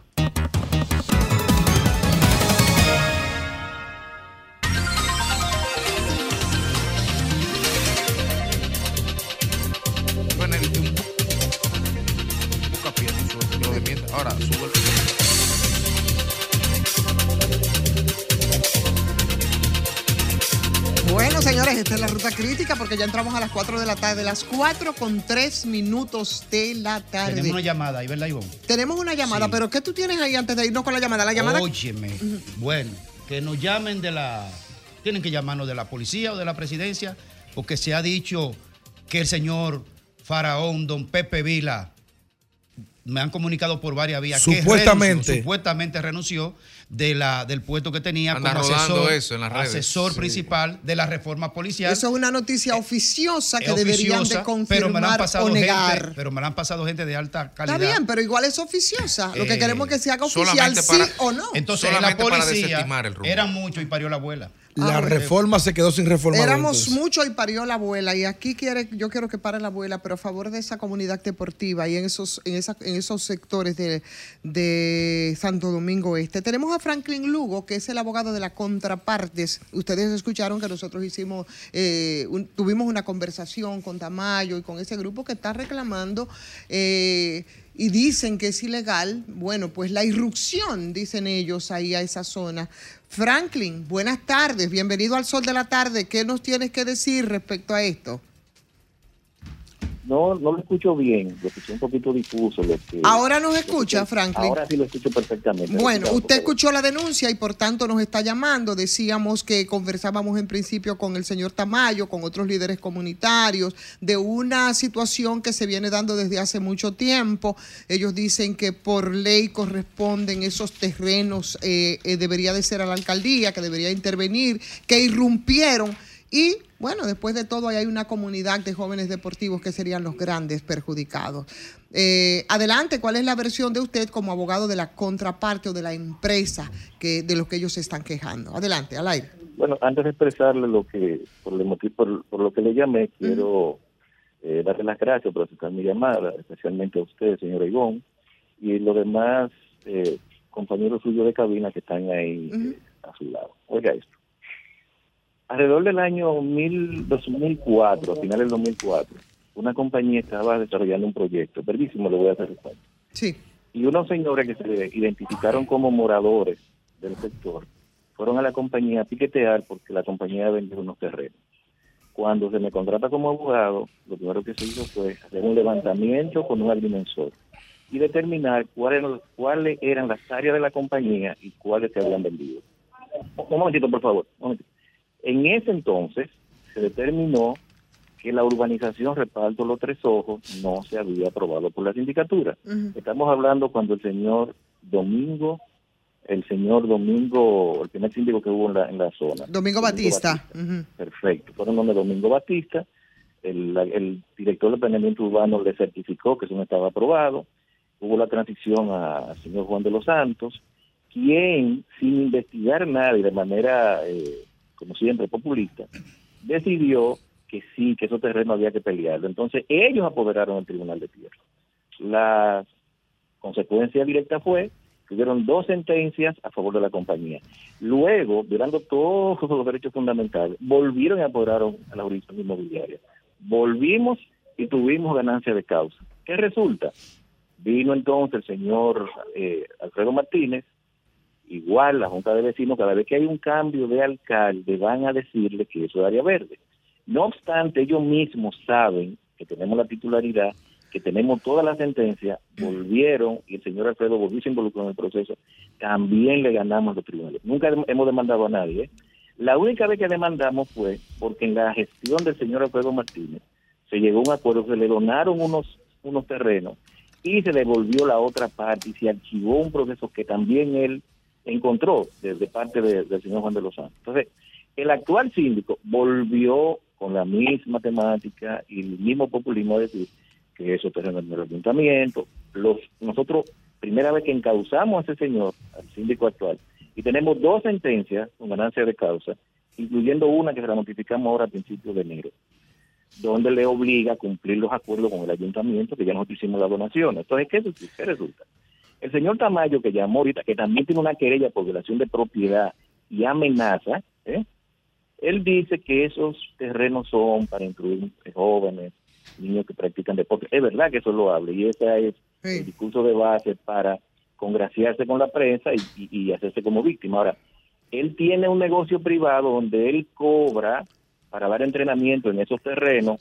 Un empleado del ayuntamiento, si manda a sus hijos ahí, él le cobra y él está explotando una, un fondo de comercio donde él, los terrenos de la compañía, que tenemos toda la titularidad, él lo utiliza para un lucro personal. No es que él está haciendo obra de caridad. Y si, y si fuera así, uno dijera, bueno, mira, vamos a hacer algo, vamos a ver cómo se lo, se lo rentamos, vamos a ver cómo nosotros le permitimos que lo, que lo explote, pero no, él tiene un beneficio personal él. Y se aprovecha de los, de los procesos electorales, se aprovecha de los candidatos que están buscando el apoyo del sector pero esos son terrenos o no son terrenos, no son áreas verdes que debieron de... No son, no, son, áreas verdes. Si usted comprase ahora mismo un solar en la zona, usted tiene que pagar un impuesto por urbanización no aprobada. Es decir, ahí nunca se aprobó eso como área verde. Eso no es área verde. Los tribunales, tengo más de ocho sentencias, todos reconociéndole el derecho a reparto Villajuana. Y tenemos la titularidad de todos esos terrenos. Bueno. Pero con el populismo de siempre. Bueno, Franklin, niños, etcétera, etcétera, etcétera. Bueno, pero realmente los niños, sí, eso, eso es una realidad. Pero le cobran a los, pero le cobran a los niños. Bueno, ¿eh? pero Franklin, Franklin ah, lamentablemente ahora no podemos nosotros seguir eh, eh, extendernos más. Queríamos tu derecho a réplica. Yo creo que aquí hay muchas cosas que aclarar. Al final nos preocupa y nos preocupa esa comunidad efectivamente de jóvenes que, que, practican. Le pedimos, que nos lo compraran los terrenos. Si son tan altruistas, por ejemplo, el ayuntamiento, nosotros se lo vendemos bueno. al Estado, nosotros se lo vendemos. Porque el, problema con... Hacer política con lo ajeno, ¿eh? Bien, muy bien. Muchísimas gracias, eh, Franklin, de verdad, muchísimas gracias. Orden. Ok, pase buenas tardes. Alejandro. Okay.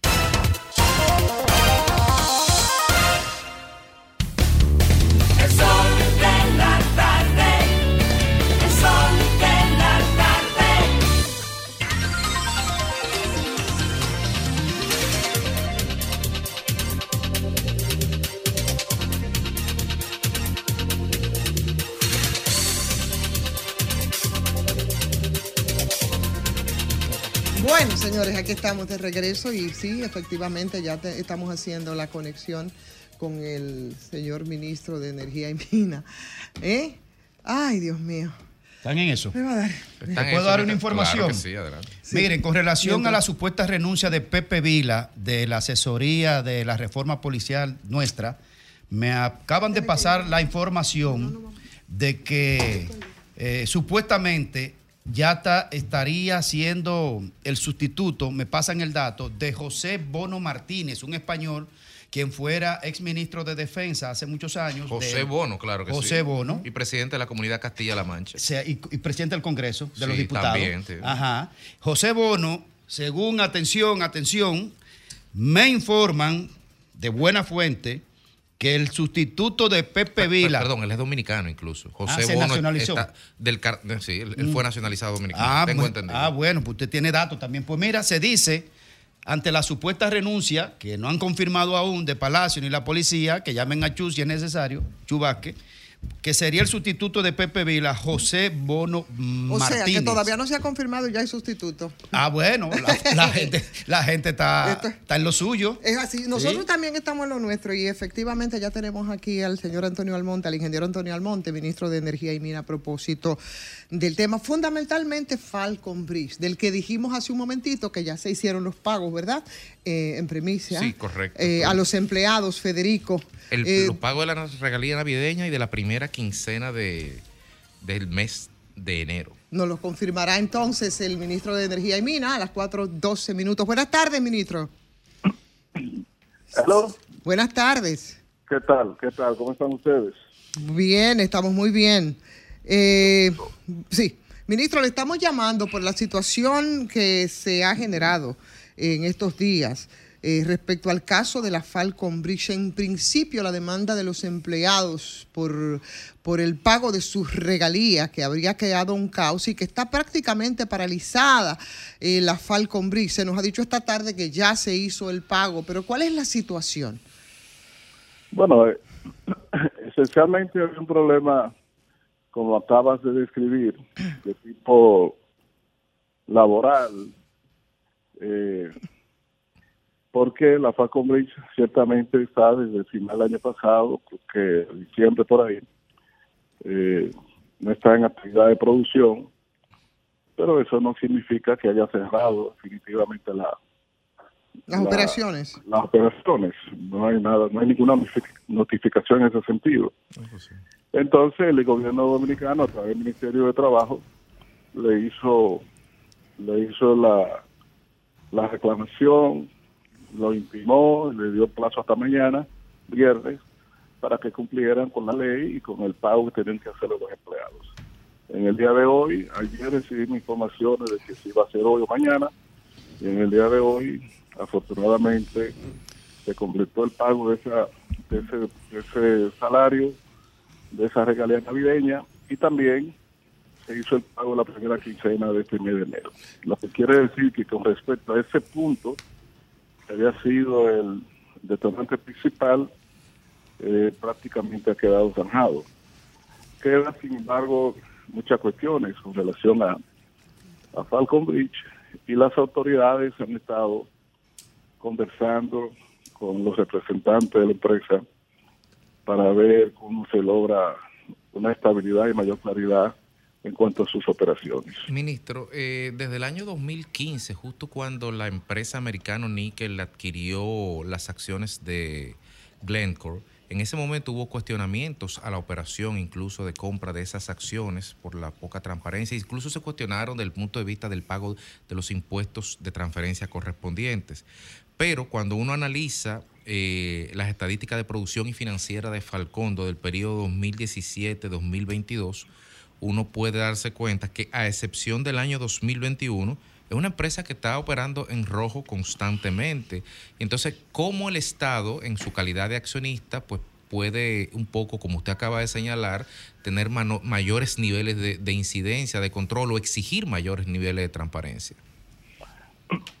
Fíjate, eh, esa pregunta es, importante. Déjame decirte dos cosas. En primer lugar, el Estado tiene unos 13, un 13% de las acciones de la Falcon Bridge. Pero el Ministerio de Energía y Minas, por ejemplo, porque he escuchado y leído también algunas referencias al rol del Ministerio, eh, el rol que tiene es esencialmente un rol que tiene que ver con la opera- operatividad técnica minera de la mina.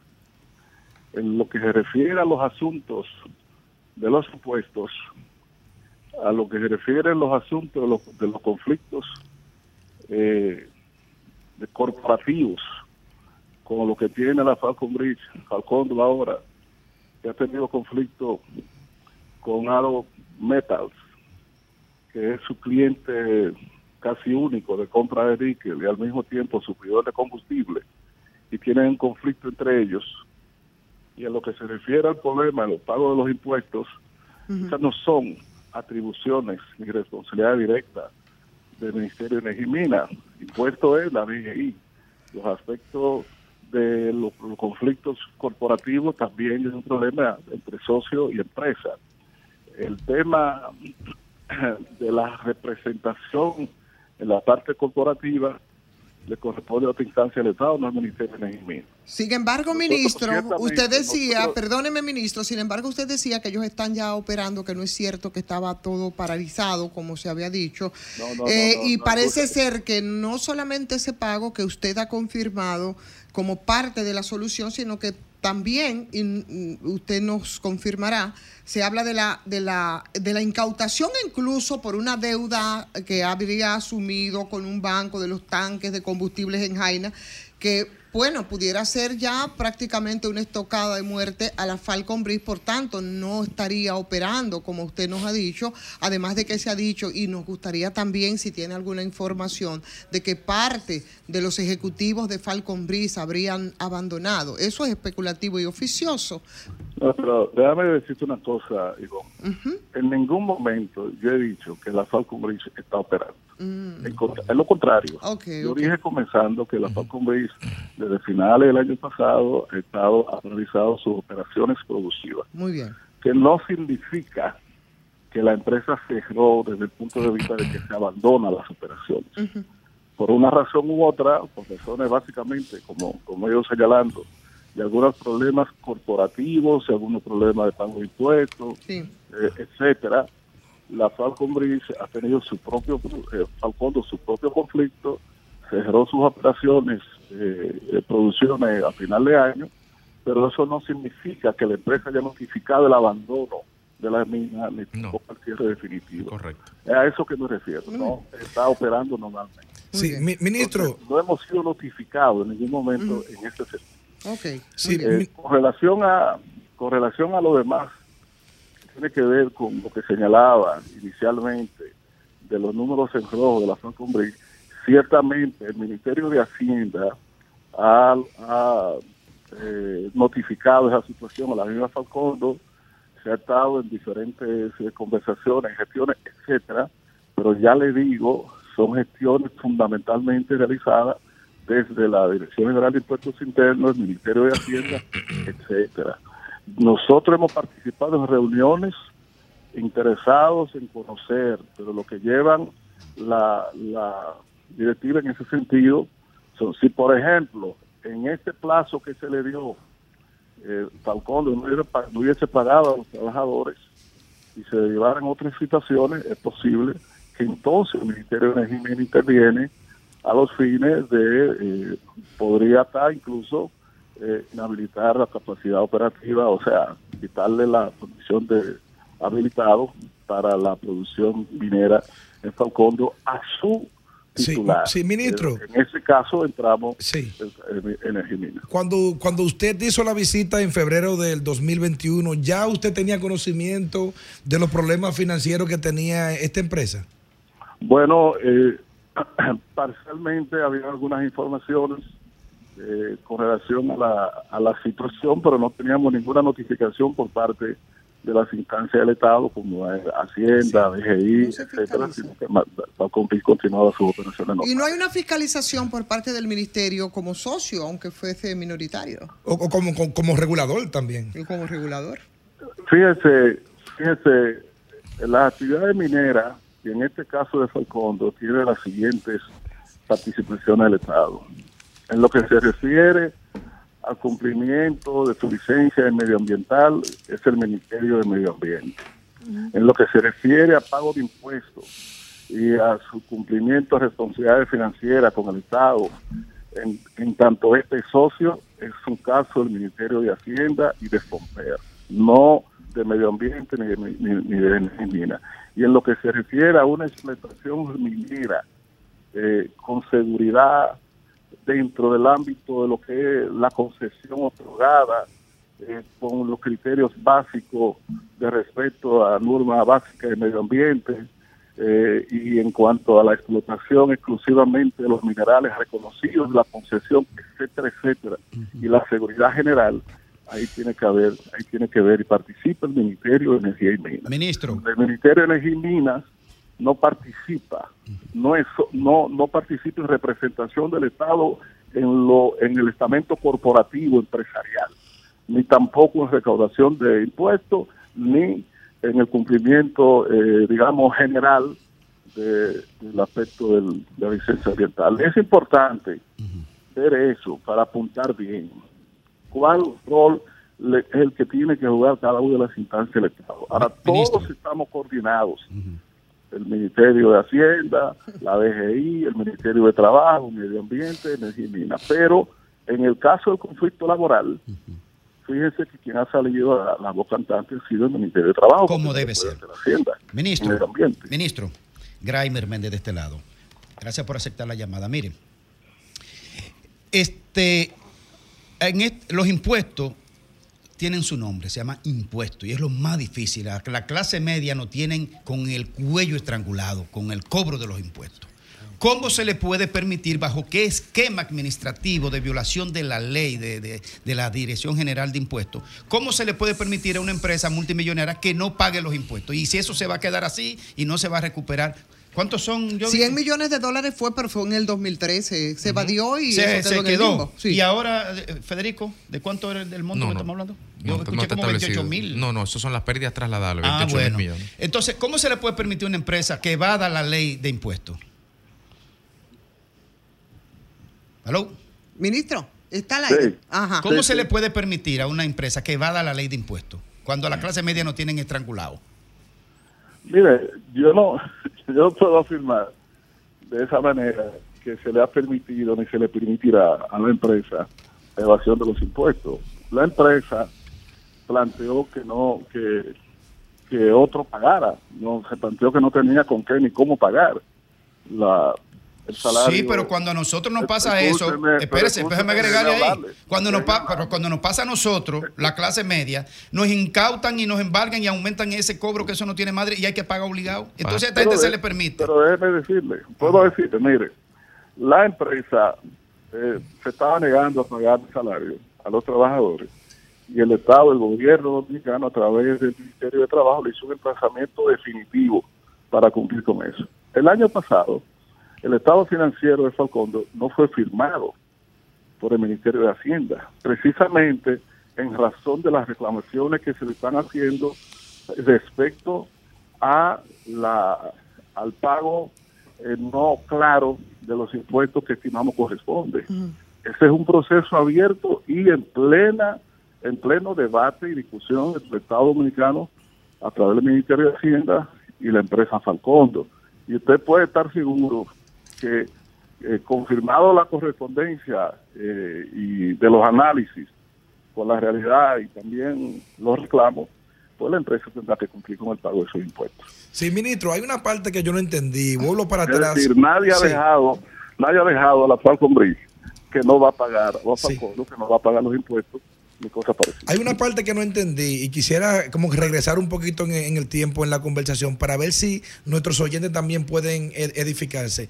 Usted nos acaba de explicar el rol que tiene el Ministerio de Energía y Minas frente a Falcondo, ¿verdad? Eh, ¿Cuáles son los controles que establece y que hay otros controles que dependen específicamente del Ministerio de Hacienda, eh, de Impuesto Interno o de cualquier otra eh, institución del Estado? Entonces, lo que yo quiero saber, sí, lo que yo quiero saber es, entonces, independientemente de que usted no tenga que ver con la parte impositiva, con la parte de recaudación o con la parte de pago, el Ministerio de Energía y Minas como órgano rector del sistema, del tema minero, no debería tener algún tipo de control o de alerta o alarma, o alarma sobre estos temas para poner control antes que explote la bomba. Mire, pero déjeme decir lo siguiente. El, el año pasado nosotros tuvimos una experiencia que fue con un accidente que ocurrió en la minera Cormidón. Ustedes recuerdan que varios días unos mineros estuvieron ahí. Quien tuvo la presencia inmediata en, en esa operación fue el Ministerio de Energía y Minas con mi presencia particular, personal, y la del, y la del director de la Dirección General de Minería, todos los días. Y nosotros, eh, cuando se terminó el proceso de rescate, suspendimos, mandamos a paralizar las operaciones de Cordión. Duró alrededor de un mes, a tres meses. Tres meses, me confirman aquí, duró paralizada las actividades de Cordión por suspensión que nosotros como Ministerio de Energía hicimos y teníamos presencia diaria en la, la empresa hasta que se terminó una evaluación, una investigación que ellos tuvieron que presentar y una evaluación que hizo el Ministerio de Energía y Minas, la Dirección General de Minería, con consultores eh, expertos internacionales contratados por nosotros, que nos permitieron verificar las eh, las novedades y las, las previsiones que se estaban introduciendo para que pudiera tener cierta seguridad la operación. Ministro, entonces... Esa es la, escúcheme. Esa es la intervención del Ministerio de Energía. Si ahora, fruto de esta circunstancia que tiene que ver con el pago de impuestos, y con otros impuestos de Facondo, se deriva la necesidad de intervención e inhabilitar la licencia de operación de, de Facondo. Nosotros, que somos los que le otorgamos esa licencia de operación, la intervenimos y tomamos la decisión y que sea inmediatamente. entonces el ministerio, el, ministerio de los impuestos corresponde a la Dirección General de Minería. Pero entonces, Sí, el ministerio entonces, el Ministerio de Energía y Minas, entonces, no tiene responsabilidad de la operación de una empresa quebrada. Bueno, es que yo no, yo no, yo creo que nosotros estamos en un ejercicio que queremos eh, informar a los, a los, a los, a los compañeros o a la persona que escucha. El Ministerio de Energía y Minas tiene una responsabilidad con relación a la minería establecida en la ley que es la entidad rectora y de políticas, etcétera. Ahora, que sea rectora y de política le permite y le, le obliga, en términos inmediatos, a examinar las solicitudes de concesión, otorgar la concesión, vigilar el cumplimiento, los aspectos fundamentales para determinar si la si la si la, eh, la cancela, la suspende, etcétera eh, y una serie de cuestiones que tienen que ver con eso. Para eso realiza labores de inspecciones frecuentes a, la, a las operaciones mineras técnicas. Para los aspectos que tenga que ver con el pago de impuestos, aquí existe una autoridad que se llama la Dirección General de Impuestos Internos y Ministerio de Hacienda, cuyos roles no pueden sustituir el Ministerio de Energía porque ellos operan y funcionan. Ahora, si usted quiere decir que como sala de minas tiene que la dirección, la, el Ministerio de Minería también tiene que ver directamente y de manera inmediata y actuar sobre todos los elementos, yo le puedo decir que eso puede ser una opinión que yo respete, pero no estoy de acuerdo, porque está Eh, claro. ministro, ministro. A eso que yo me refiero. Te habla Fafa. Oyendo, oyendo tu explicación, cuando la gente asocia un dato en el área de minas, piensa en el ministerio, como si todas las funciones de control en esa área dependiera de ti. Y tú has dicho aquí que las funciones de cualquier institución corresponden al área administrativa. Es un conflicto de obreros, de los trabajadores con ellos. El Ministerio de Trabajo. Es un problema eh, financiero. es, es decir, que el hecho de que sea un área de tu trabajo no dice que ustedes tengan la responsabilidad sobre ello. eso es lo que- así. No, eh, claro, nosotros, Oh, no tenemos, claro, nosotros no tenemos esa responsabilidad porque eso sucede en casi todas las actividades. Porque para eso existe un Ministerio de Hacienda y existe una Dirección General de Impuestos Internos. Ahora, el Ministerio de Hacienda, Impuestos Internos, Trabajo, nos dice, en Mina hay esta situación en la, en la tal minera. Y nosotros entonces nos ponemos en contacto, participamos. Eh, eh, nosotros partic- hemos participado hasta en mediadores eh, juntos, pero claro, poniendo en primer lugar el Ministerio de Hacienda en algunos conflictos. Pero, vuelvo y repito, algo que yo creo que es bien claro. La- el Ministerio de Energía y Minas tiene su participación, pero no es responsable de que una minera entre en conflicto con un socio o con un cliente, este le haga una demanda en Londres, en Londres haya una sentencia que afecte la minera. Ministro, ministro, ministro, hay dos, hay dos, hay dos, hay dos ministro, hay dos preguntitas en la gatera. Una la tiene Federico y otra la tengo yo. Eh, y el tiempo nos mata. Se, plantea, se planteaba públicamente que los dueños de, la, de Americano Nickel eh, Global Special eh, Opportunities, GESOL, no, no habían dado la cara. Tenemos información de que próximamente estarán en el país, que vienen a eso y que vienen a prender la planta. ¿Es correcto esa información? No, no sé, no, no, entiendo qué tú, qué tú significa. Que el socio mayoritario, en el 86% de Falcondo, no ha dado la cara en ningún momento y que viene ahora a hablar formalmente a los empleados, a los suplidores, a todo el mundo y a prender un horno que tiene un par de meses apagado. ¿Es correcto esa información? Eh, no esos detalles que tú estás dando con relación a cuándo viene, etcétera, pero sé que hay un proceso de movimiento entre los socios de la empresa. Por eso yo decía un problema corporativo, eh, básicamente. Ya. Y también que hay eh, explicaciones que dar con relación a cuándo se van a reabrir las operaciones, las inversiones que van a realizar. Hay una promesa ya de gestiones que se están haciendo para hacer inversiones y, reabrir las operaciones. Hay una discusión en curso desde el año pasado con el Ministerio de Hacienda respecto al pago de impuestos y de ahí se deriva también el tema de la retribución a las acciones del Estado. Eh, lo que no ha hecho el Estado que no corresponde ni, ni tiene por qué hacerlo de inmediato, es ordenar el cierre definitivo de, de, y paralización de actividades de esa empresa hasta que no se termine esa, de dilucidar el tema del pago de los impuestos y la retribución a las acciones que tiene el Estado en, la corporación. Es un problema de un ejercicio eh, de, de responsabilidad y de cuidado en lo que se refiere a eso. Yo, estoy muy de acuerdo con, todos los señalamientos respecto a la necesidad de que la empresa minera y particularmente Falcondo cumpla como debió cumplir desde hace días con los trabajadores y que al mismo tiempo hay que transparentar todo este proceso de la, la negación a pago de impuestos y también eh, el problema de la retribución a las acciones del Estado en, Falcondo. Ministro, ministro, usted eh, y hablamos con energía, pero también hablamos con minas, pero también hablamos con energía y brevemente, yo, quiero, quiero que quede claro. Sí. Quiero que quede claro, no como un tema de no asumir responsabilidades porque no tenemos problemas con eso. No, no, queda claro. Y no de no ser tremendista y de asumir las responsabilidades que corresponden al ministerio. Claro, queda claro, ministro. Queda, no quedó muy claro en esta conversación. Eh, pero decía que no solo es de minas, sino también es de energía. Y hay eh, veíamos esta, en estos días una, unas declaraciones del CONEP con muchas preocupaciones por las pérdidas en el sector de energía. Simultáneamente también vimos donde usted anunciaba que se estaba eh, a través de un programa, bueno, de revolucionar la sede. Sin embargo, las pérdidas totales de energía, y usted corregirá también, según la CRES, ascendieron a 42.6 eh, compradas por las sedes en el periodo de enero-octubre 2023. ¿Cómo nosotros podemos avanzar y qué es lo que necesitamos rápidamente para que esas pérdidas eh, puedan ser subsanadas? yo, tengo que decir pocas cosas respecto a eso, porque si hay un tema traído, llevado y explicado en el país, es el tema, ese tema. Mm. Le voy a decir nada más dos cosas.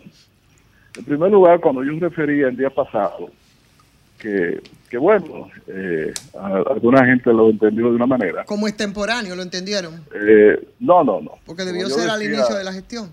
Decían algunos, no, yo. Bueno, adelante, ministro, adelante. no, no, no, no, no, no, yo no estoy respondiendo. pasado, decía el día pasado que en el sector energía, que no es solo distribución, que es generación, que es institucionalidad, que es eh, la transmisión, que es renovable. En el sector de energía, el país y en este gobierno se había hecho mucho en materia de generación, de cambios, transformaciones, etcétera. ¿Y qué quedaba como uno de los de los retos, de los desafíos, ya no solo del sector de energía, sino del país, el tema de la distribuidora y que el gobierno eh, eh, tiene compromiso, eh, porque así lo ha discutido, estamos trabajando, etcétera, de introducir reformas sustanciales en la gestión de la distribuidora, que incluye aspectos gerenciales, inversiones, etcétera, y que en su momento, en el transcurso de este año, sería el anuncio la característica de eso. Por la pérdida, ministro. Alguna gente dijeron, bueno, pero ¿y por qué no fue en primer año? No, porque no estamos a principio de año. Estamos en un momento en de la experiencia eh, y la, práctica y demostrando cosas que tiene que ver con la gestión y otra que tiene que ver con circunstancias no controlables por el Estado dominicano. Bien eh, con relación a los precios que ha disparado. Bien. Eh, la, el monto de dinero que se calcula como déficit financiero de las empresas distribuidoras, que cuando usted hace el cálculo bien, se da cuenta que hay un monto importante que tiene que ver con la ineficiencia y la pérdida. Bien. Y hay otro monto importante entre el precio que usted compra y el precio que me la vende. Habría que, poner ahí también, ministro. De un año para otro, sí, hablar. sí no, no, ministro. Lo que pasa es que, mire, lo que yo quisiera que usted se comprometiera Vamos que viniera, a que venga a que viniera una conversación, a una de, de, de energía. porque tenemos ya el tiempo encima, de verdad. Pero déjame decirte otro aspecto. Ajá, la empleomanía y lo, el gasto corriente.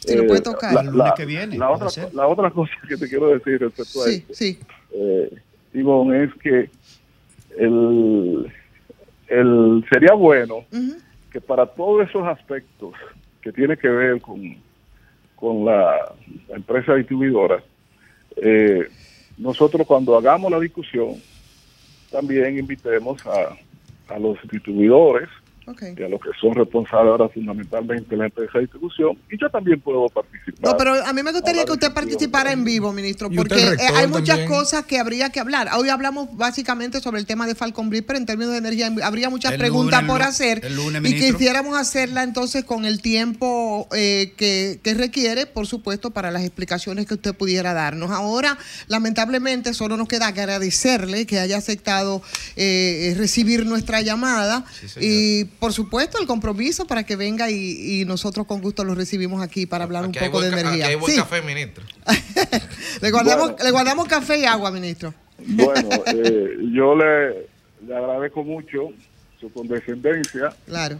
Y, y, entonces coordinamos. ¿Cómo no? ¿Cómo no? ¿Cómo no? Muchas gracias, ministro. Ingeniero Antonio Almonte Alejandro. Muchas gracias.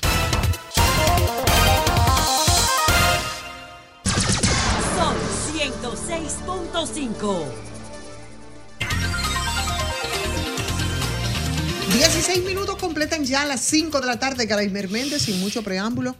Buenas tardes. Muchas gracias.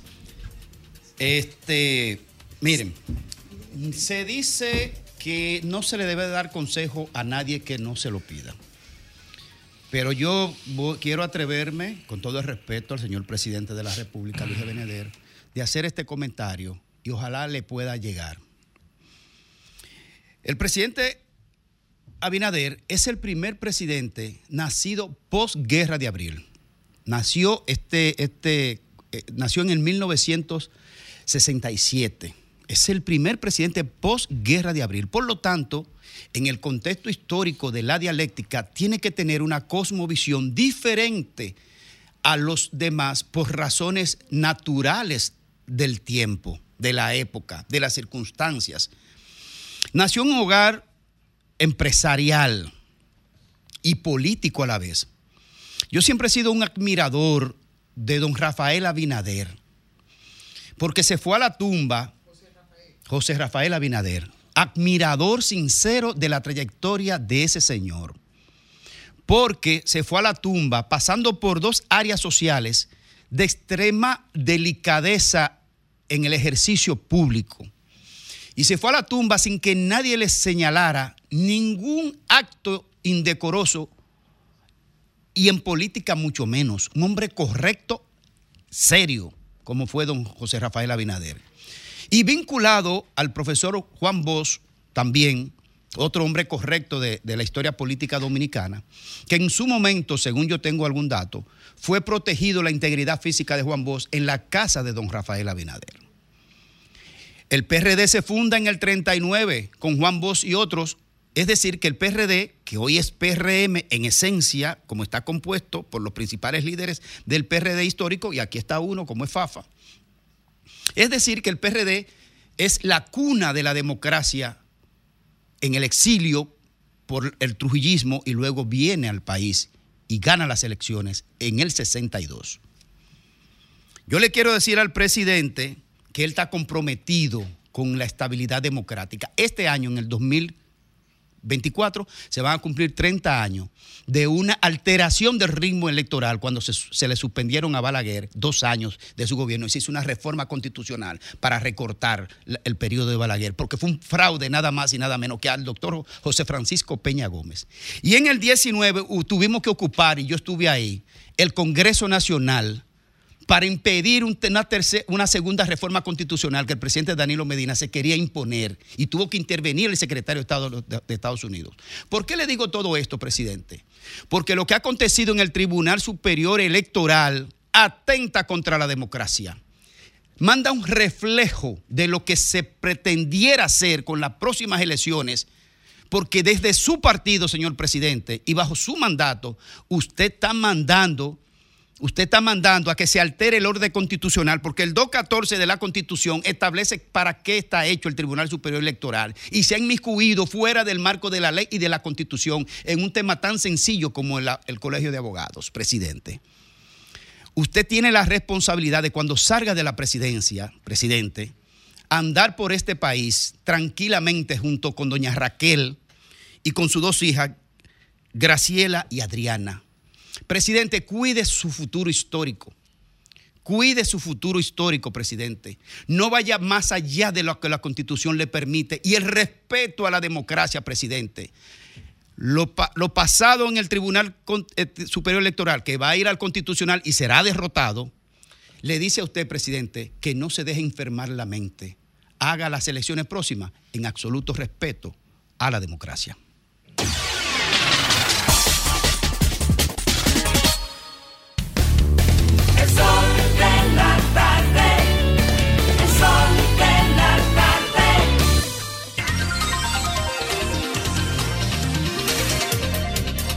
Bueno, señores, aquí estamos. 12 minutos ya completan las 5 de la tarde. Mi querido Federico Jovine, buenas tardes para ti. Buenas tardes de nuevo, amigos que nos ven y que nos escuchan. Eh, sí, en el día de hoy el grupo inicia, si me permites me comporto. en el día de hoy el grupo Inicia señaló en una nota de prensa que había comprado la totalidad de las acciones del grupo Gerdó en el consorcio Gerdó Metaldón. Metaldón es una empresa de larga data del sector metalúrgico dominicano. De hecho, me parece que en su momento fue la primera empresa que emitió acciones cuando fue fundada. Esto no es más que un proceso más amplio de consolidación del sector acerero que se está dando en la región, porque las fichas se están jugando a nivel continental. Sin ir más lejos, recordemos que tenemos diferencias con Costa Rica, con temas de, aranceles de productos y con Turquía también, porque al final, si la economía dominicana crece mucho y no los sectores más pujantes, es la construcción. Cuando hay construcción, hay acero, hay varilla. Entonces, por lo tanto, estamos hablando de un negocio muy grande en una economía pujante, porque al final de cuentas estamos hablando de negocios. Ahora, hago el resalce por lo siguiente, porque sea quien sea que controle ese negocio, nosotros los dominicanos vamos a tener que seguir usando más acero. Y este proceso de concentración, sin lugar que nos, sin duda que nos favorece, porque permite acelerar el proceso de consolidación de la autonomía en la producción nacional. Y vimos en la pandemia, en el año 2020, lo importante que es para un país, no solamente en el plano alimentario, sino de otros rubros de, de la canasta y de los diferentes sectores productivos, poder controlar con insumos fundamentales para garantizar la continuidad del crecimiento económico. Concretamente, esta empresa señala que tiene un tiempo ya haciendo un proceso de optimización de cara a la mejora de las prácticas ambientales. El 40% de su energía fotovoltaica y en los hornos el 87% es gas natural, lo cual reduce la huella de carbono indudablemente y también hace baja la presión a lo que es la tasa de cambio. 800 empleos directos, 2.400 indirectos. Estamos al frente de una concentración de capital nacional, claro que sí, pero cuando una empresa de este nivel, con este prestigio, que fue la primera empresa en la República Dominicana que tuvo declaración ambiental para un producto, en este caso la varilla corrugada, y esta empresa nos está diciendo que van a hacer ese proceso de consolidación y de ampliación de cara a poder reciclar las chatarras en la República Dominicana y no exportar a China y no exportar a la India y no mandar a otro país fuera de aquí a que generen allá el insumo que luego nos van a devolver para que nosotros lo compremos. No solamente es un tema ecológico, no solamente estamos hablando de sostenibilidad ambiental, estamos hablando de reducción de la, de la presión de la tasa de cambio, reducción, ampliar las capacidades de empleo local y sobre todo ampliar la disponibilidad de la materia prima esencial para garantizar el crecimiento a costos razonables. Nosotros felicitamos al grupo Inicia por esta noticia. Es una noticia pequeña para ellos, quizás, pero una noticia importante para el país.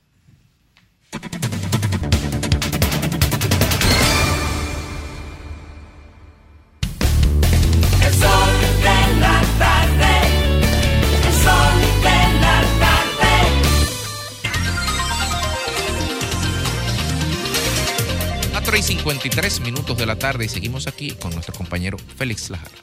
Miren, en el día de ayer, las alertas, las alarmas se encendieron en el Distrito Nacional a raíz de una encuesta que salió en la capital donde daba ganador al candidato por la Alianza Rescate RD Omar Fernández y al candidato a la alcaldía por el Distrito Nacional Domingo Contreras.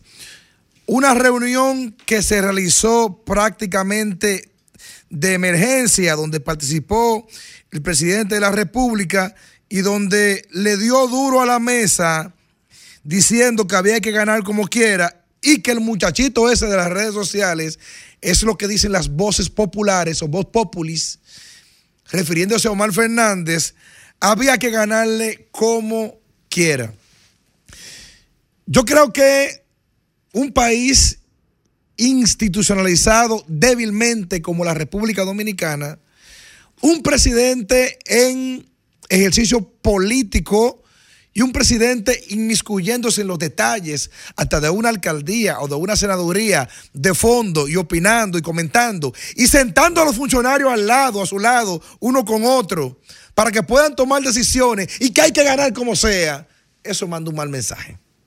¿Sabe por qué manda un mal mensaje? Porque ahí estaba sentado el director de aduana, ahí al lado. Ahí mismo, la, alcaldesa, director de aduana, ministro de juventud y otros ministros. Y cuando tú dices en una reunión que hay que ganar como sea, le está diciendo al que está ahí, haga lo que tenga que hacer para ganar. No importa que dobleguen, no importa que hagan, no importa que gasten. Ah, pero le voy a decir una cosa, todo eso que hacen para ganar, cuando se ejecuta el poder del Estado sobre el que es oposición, eso tiene un costo, presidente. Eso tiene un costo, ministro, obra pública, aduanas y todas las instituciones que estén involucradas en este proceso. Tengan mucho cuidado que aquí hay una sociedad que lo está observando. Y si bien es cierto que es bueno que un partido se mantenga, que se mantenga firme o que la democracia esté firme, no es menos cierto también, presidente, que la sociedad observa y sabe cuándo no se pueden pasar de la raya. Esos ministros que estaban ahí, adelante, hagan lo que ustedes quieran, que le estamos observando y le estamos dando seguimiento. Y el pueblo es que le va a cobrar la factura a cualquier cosa que ustedes hagan para impedir lo que todo el mundo sabe que le va a pasar. Ya ustedes saben.